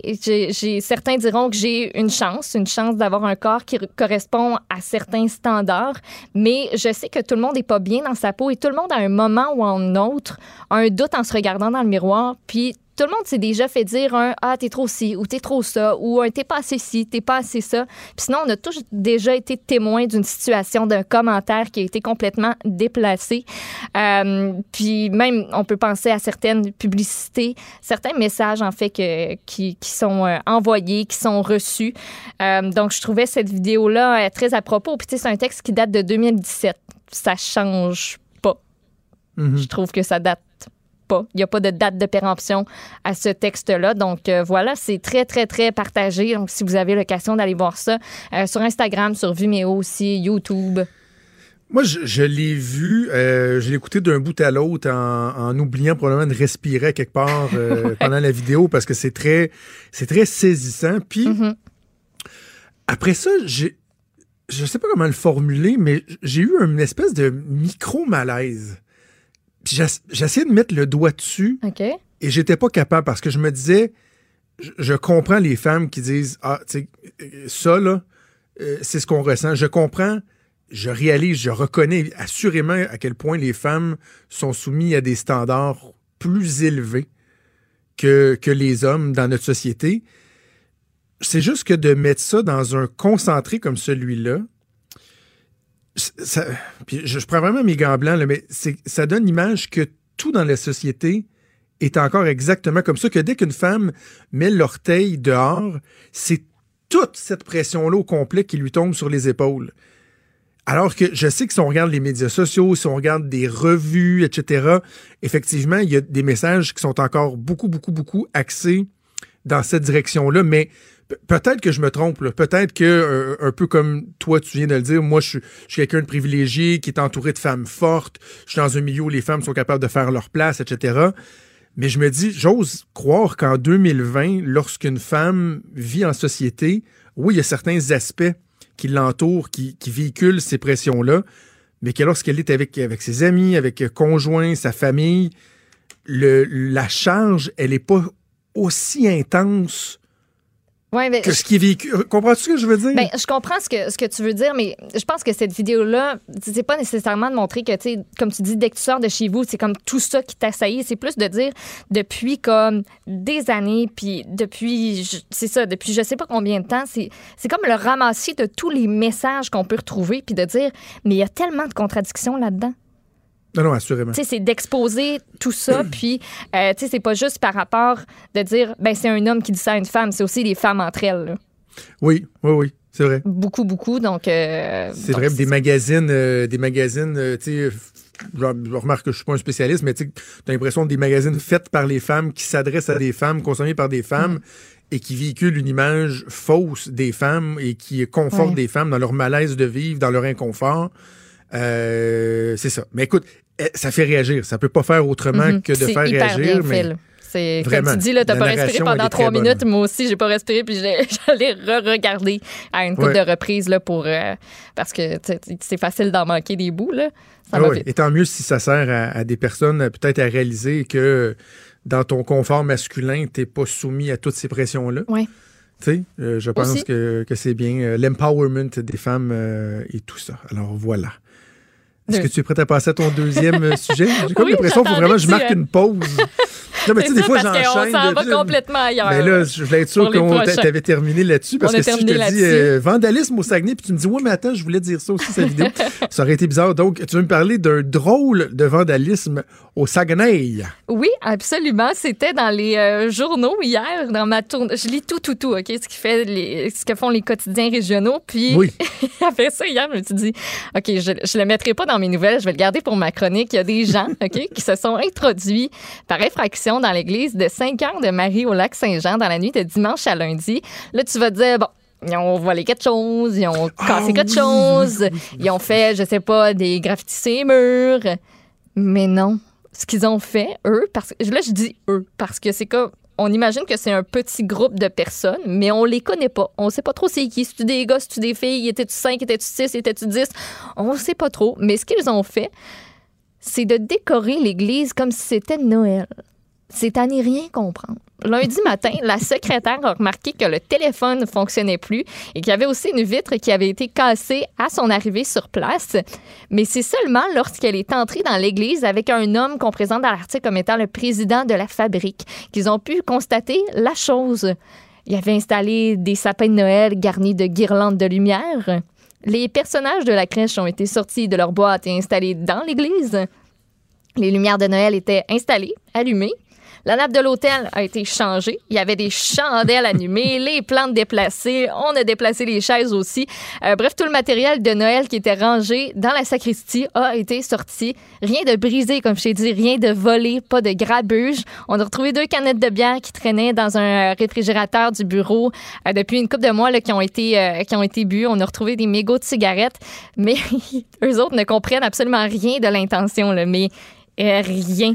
Il dit le, le monsieur entre autres là, qui était interrogé dit les gens sont certainement restés un moment mais on voit que ça a été décoré rapidement. Il dit c'est plus beau que ça quand on décore nous-mêmes à Noël. Fait que on pris ça un peu euh, un peu en riant mais on dû euh, assurément faire le message puis ramasser tout ça par la suite. Le, le, Euh, le message, le ménage. Écoute, c'est un peu délicat ce que je vais te dire là, là. Mm. mais euh, je n'ai absolument pas d'alibi à fournir pour les allées et venues de ma blonde et de mes enfants lors de cette nuit-là. Parce que eux autres, ils ont vraiment pas décroché de Noël. Non, Mes pas enfants encore. mettent encore leur Christy de pyjama de Noël, puis ça fredonne encore des tunes de Noël, même s'ils m'ont cassé les oreilles pendant deux mois avec ça. Mais on est rendu Donc, quasiment en Je mars. serais pas surpris pas que pendant mon sommeil, ils soient embarqués dans l'auto, sont montés au Saguenay, puis ils se seraient, fou- se seraient fait plaisir en déco. La seule chose qui me réjouit, c'est que tu me parles de botch de cigarettes. Ni ma blonde ni mes enfants ne fument. J'espère que tes enfants Mais sinon, j'ai j'ai pas d'alibi. C'est Non? pas moi leur alibi. Je, ne peux pas confirmer leurs allées venues lors de cette nuit-là. On va faire C'est part de eux. cette thèse-là aux autorités. Parce qu'il y a une enquête, évidemment, qui est ouverte. OK. Alors, de Nouvelle Weird en Nouvelle Weird, euh, une femme qui euh, commande des matelas, mais euh, pas pour n'importe qui ou n'importe quoi. C'est quoi une femme qui commande des... Ah, une ferme!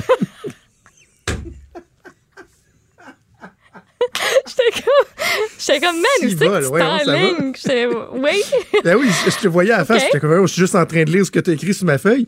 C'est une ferme, pas femme? une Eh, femme. moi, non, non, t'as écrit, non, non, écrit ferme. OK, parfait. Mais, euh, tu sais, je- 128 papiers devant moi. Fait que là, j'ai regardé vite, vite dans ma tête. C'était une femme commande des matelas pour ses vaches. Puis juste pour être sûr, t'as ce sujet-là, puis il y en a un autre aussi. C'est bon? Non. Non? OK, parfait. Non. Fait que je vais te laisser aller parce que clairement, le Il va y en avoir un autre après. Regarde, je ferme mon Donc- micro et je te laisse aller. OK, bye. Euh, il y a une nouvelle euh, à l'étable. La ferme B7 et frères de Waterville. Écoute, on augmente le niveau de confort du troupeau laitier. On a acheté des matelas d'eau. On a fait une aire de jeu. Et il y a aussi des brosses automatiques. Des quoi? Des matelas d'eau? Des matelas d'eau. Des matelas d'eau. en eau. Tu sais, de l'eau dedans, là, que tu Comme- peux acheter comme- pour mettre chevaux dans ta chambre à Comme un coucher. lido, là. Comme Un quand lido. on avait des amis plus jeunes qui avaient des lidos puis que tout le monde se rendait compte que c'était donc pas confortable, cette affaire-là. Puis j'ai lu ça un matin, puis j'étais là. Hein? Des, le titre, c'était vraiment des matelas d'eau là, pour les vaches. Ben, ils vont Fait que, mais cette affaire-là, c'est que ça. J'ai fait mes petites recherches, mais c'est comme normal. Écoute, eux autres, vu que les bâtiments commençaient à prendre de l'âge, ils ont voulu augmenter le bien-être du troupeau élite. Là. Tu sais, c'est pas les petites jeunes. Là. On prend l'élite de la vache laitière de cette place-là, La aura droit à ça. et on veut garder aussi une réputation de ferme qui est innovante. Et on dit que les matelas d'eau, c'est pas mal plus confortable que le sable dans une étable à stabilisation libre. Que c'est plus chaud en hiver et plus frais en été. Puis en faisant mes petites recherches, euh, ben, j'ai appris que le sol d'une étable, écoute, ça joue un rôle très important dans la production laitière. Si c'est confortable, la vache va être plus reposée, aura moins de problèmes de santé et donnera plus de lait. Il y a une vingtaine à peu près d'agriculteurs. Là, ça, c'est une information qui date d'à peu près deux ans. Euh, mais à ce moment-là, il y avait une vingtaine d'agriculteurs du Québec qui ont choisi une option qui pourrait euh, sembler euh, très fantaisiste. Les matelas d'eau. Je je suis pas capable d'imaginer une Moi vache aussi, j'avais beaucoup de misère. faire Moi, dans ma tête, je suis comme, je suis comme, mais ça marchera. Ça, ça marchera pas. Il me semble que c'est pas, c'est pas stable. Comment qu'elle va se relever de là? Mais il paraît que c'est très populaire. Puis là, il y a comme un moment d'adaptation. Fait que là, à cet endroit-là, Je sais pas. ils ont un peu de, de misère avec la. il y a comme La une baisse de la production l'impression qu'elle est en train de se nailler. Là. Il y a comme une baisse un peu de la production laitière parce qu'ils ont de la misère à s'adapter. Mais tu sais, c'est- ça. Il y a un temps d'adaptation, mais pareil qu'après, là, yes, ça y va. Les vaches sont en forme. Je suis en train de- d'essayer de, trouver des vidéos. Je pense que. Ouais, c'est ça. Ouais, ouais, ok, ok. C'est pas aussi évident que ce qu'on a en tête. là. Tu sais, C'est pas un Non, matelas non, d'eau comme chez Matelas Dauphin. là. Non. C'est une, une pellicule. C'est pas super il y a- il y a une petite- là, si y a un- me- une petite wave dedans, mais il doit avoir comme un quart de pouce d'eau. là. C'est ça. Ben, ça a l'air que c'est très, très, euh, très confortable. Ben bravo. Ben, on sait pas, c'est c'est peut-être une femme qui les a commandés. la Ben, c'est peut-être ça, à la ferme. Voilà, puis euh, ben, une, petite- une petite dernière. Un petit quickie.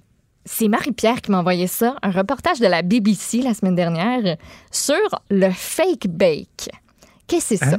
C'est, euh, tu sais, des recettes que toi, moi, euh, vous qui nous écoutez, euh, voyez passer sur vos réseaux sociaux, des, des recettes qui ont l'air tellement hot, tellement bonnes, mais Ouais. qui, au final, sont impossibles à réaliser. OK. Fait que, tu sais, la vidéo que tu as vu passer où il faisait fondre des oursons en jujube pour faire de la gelée puis la mettre sur un dessert, est-ce que ça fonctionne vraiment? Ben non. Ça Ah, fond, puis après ça, la texture est pas du tout idéale. Genre, t'as de la misère à y plonger une cuillère, puis ça sort plus là, du contenant dans lequel tu l'as fait fondre quand ça, quand c'est, quand c'est, ça repose à l'air libre. C'est trop collant. Ça marche pas. Donc, on démystifie ça dans cette euh, vidéo-là, ce reportage-là. On a entre autres aussi euh, fait un, un comparatif avec un genre de pudding que dans la vidéo originale qui était proposée, on faisait ça dans un carton de lait. Donc, dans le carton de lait, on mettait les œufs, on mettait du lait, on mettait, euh, euh, on mettait tout ça, on brassait. Puis ils disaient, ben, tu fais juste prendre ton carton de lait, puis après ça, tu le mets dans le micro-ondes. Eux se demandaient, ben, est-ce que ça fonctionne vraiment? Puis après ça, tu sais, c'est censé ressortir le parfait. là. Ça te fait une belle giblotte qui se tient, là, la forme rectangulaire du carré de lait, euh, du carré de lait, du, du contenant La de lait, pinte, là, ouais. la pinte. Mais c'est parce qu'il y a un petit problème. Le premier, l'important, c'est que la pinte rentre dans le micro-ondes. mais ça rentre pas dans le micro-ondes. ça ne rentre pas dedans. Dans la vidéo où on voit l'étape, OK, mettez ça dans le micro-ondes, votre pinte de lait, euh, ben, c'est parce qu'on s'aperçoit qu'ils ont coupé la pinte de lait dans le bas pour que ça puisse rentrer, mais clairement, il n'y avait rien là-dedans. Donc ça, ça fonctionne pas. Euh, Il y a une chaîne qui euh, fait ça régulièrement, démystifier et exposer les incohérences de ce genre de vidéos de cuisine-là. Ça s'appelle How to Cook That. C'est Anne Reardon qui fait ça. Elle, c'est une ferrée en tout ce qui concerne la science derrière nos recettes. Elle débusque certaines de ces fausses recettes-là qui sont incroyables à première vue, mais qui sont impossibles à faire et qui peuvent être limite dangereuses parfois. Genre, mettre des fraises dans du bleach pour les décolorer pour que ça fasse une belle décoration sur ton gâteau. Mais quelle mauvaise idée. Ou genre, tu sais, là, les espèces de, de, de, de structures qui sont faites en caramel fondu. C'est plein de petits filaments, là. Puis ça fait une Oui, espèce oui. de petite couronne, une petite boulette ou ce que tu veux. Euh, ben, dans une de tes vidéos, il faut que tu fasses comme spinner le batteur électrique. Et pendant ce temps-là, toi, avec une fourchette, tu goroches du caramel chaud là-dessus, puis ça spinnerait autour des petites palettes. Mais c'est parce que ça fonctionne pas, ça va te revoler dans la face, puis ton caramel est brûlant, je le rappelle. Ben c'est oui. une très, très, très, très, très Ben, mauvaise c'est bien idée. niaiseux. Ben, c'est bien niaiseux, mais tu sais, quand on regarde ces vidéos-là, on fait juste Ah, ah ouais, hein, c'est de même que ça, ça fonctionne, cette affaire-là. Hum, donc ben cool. Mais euh, ça nous fait juste penser que tout ce qu'on voit sur les réseaux sociaux, même les vidéos de cuisine, c'est pas tout le temps bon. vrai, puis ça marche pas tout le temps. C'est pas toujours bon, puis du caramel chaud, ça peut brûler. Un C'est moyen temps. C'est moyen temps. Ah, Hey, merci, Maud. On va revenir avec d'autres nouvelles plus sérieuses ou peut-être pas. Ça dépend de comment on va filer dans trois minutes. Bougez pas. Il est franc et nuancé. Jonathan Trudeau. La politique lui coule dans les veines. Vous écoutez Franchement dit. Maud, je disais, on va revenir avec des nouvelles euh, plus sérieuses ou peut-être pas tant. Ouais, Il y a une nouvelle qui m'a vraiment fait rire. ouais. Pourtant, c'est pas drôle, là, mais Je vous écoute. c'est dans, c'est dans le domaine du on est vraiment rendu là. là. C'est dans le Journal de. Québec. Je suis pas certain que le, le texte est dans le Journal de Montréal, parce que ça touche une entreprise de Québec. C'est euh, la compagnie du cimetière Saint-Charles. Oui. qui hier a procédé à l'inauguration de trois nouveaux fours crématoires, dit-on, à la fine pointe de la technologie. Oui. Et là, il explique qu'ils ont tout euh, refait ça, qu'ils ont des nouveaux, euh, un nouveau crématorium, que c'est plus vert, bravo. Donc, ça utilise moins de gaz naturel, euh, di- diminution donc de 50% des émissions de gaz à effet de serre. Tout ça est, est- est bien ben, ben, ben beau. Mais là, on nous explique que parmi les, les, euh, les particularités des nouvelles installations, on est techno. Oh, ouais. On est techno et là, le propriétaire dit, je cite, on est en 2020, on peut avoir accès au four n'importe où dans le monde avec son téléphone cellulaire. Hein? Quoi? Attends, là, je sais la domotique pis tout, c'est bien, tu peux régler ton chauffage, le Oui, système d'alarme, tout ce que... Mais un four crématoire? Really? tu sais, c'est quoi? C'est si, mettons, le propriétaire, il est, il est en France, Ça te prend son autorisation, là. et là, il, dit, euh, ou à, à la limite, je sais pas, c'est peut-être quelqu'un qui aime pas, puis il dit non, on va m'en occuper moi-même. C'est burn. Mais je, je, je comprends pas. T'as l'air de vivre dans un cartoon. J'imagine Je ne bonhommes, comprends pas. C'est un four crématoire que tu peux partir à distance avec ton téléphone. De pourquoi? Pourquoi t'aurais besoin de partir le four crématoire à Puis- distance? Mais c'est ça, parce que techniquement, moi, j'aimerais mieux que la personne soit à côté du four crématoire quand ça part. Ben oui. Techniquement, là, c'est quelque chose que je préférerais. Ben être sûr qu'il n'y a pas d'erreur, premièrement. Là. Ça, on n'a pas tout Avant qu'il me, couisse le feu, là. Dire, hey, hey, non, je voulais juste visiter. Je voulais juste lui faire une visite. Je faisais un reportage pour Cube Radio. Le gars, il s'est accroché dans son application. Oups! Je viens de brûler Trudeau. T'as les, t'as les téléphones de fond de poche, puis là, t'as comme ça. Ouais. Et là, écoute, c'est, euh, il y a des options qui viennent avec ça. C'est comme un char en option. Tu as l'option du refroidisseur de cendres. Fait que ça, c'est merveilleux. Tu sais, t'en mets un, tu le pars à distance. Puis là, euh, la famille, oui, ramassez-vous, là, parce que là, on va refroidir les cendres, puis on va en mettre un autre tout de Ouais, suite. c'est le fun, ça, comme effet sonore à faire. Non, tu l'as mieux. Et euh, ça, c'est comme Manette qui. euh, la petite flamme qui, euh, qui monte. Non, ça tu fait vas quand même deux fois que je fais ça, hein. ça. mais non, non, mais je disais que Sylvain Mallette, euh, ça serait une espèce de combustion euh, instantanée si Oui. euh, on coupait le, le salaire des professeurs. Voilà la précision qui est apportée. Mais l'autre chose, c'est euh, un nouvel ajout qui, qui- qui est merveilleux, c'est que maintenant, dans leur four, ils vont avoir un four surdimensionné Ouais. pour les personnes obèses. Ben oui, On parle d'obèses morbides. Parce qu'avant, il, il fallait comme qu'ils poussent avec leurs pieds ou qu'ils envoient à Montréal. Je sais pas. Je suis pas à l'aise avec tout ça. Ah, je sais pas. il y a- il y a- je trouve cette nouvelle-là qui est fascinante. chercher, ouais. Parce qu'avant, il fallait qu'il envoie tous les corps très volumineux, dit-on. Je reprends l'expression euh, du texte, très volumineux. Ça, il allait à Montréal. Mhm. Fait que là, tu sais. C'est moins pratique. Et mon oncle, ma tante, quelqu'un décédait, puis là, il disait, ben, malheureusement, on va shipper le corps à Montréal parce qu'il mange un petit peu trop, puis euh, on n'a pas de place pour le, le, le baker. Euh, On change tout de sujet.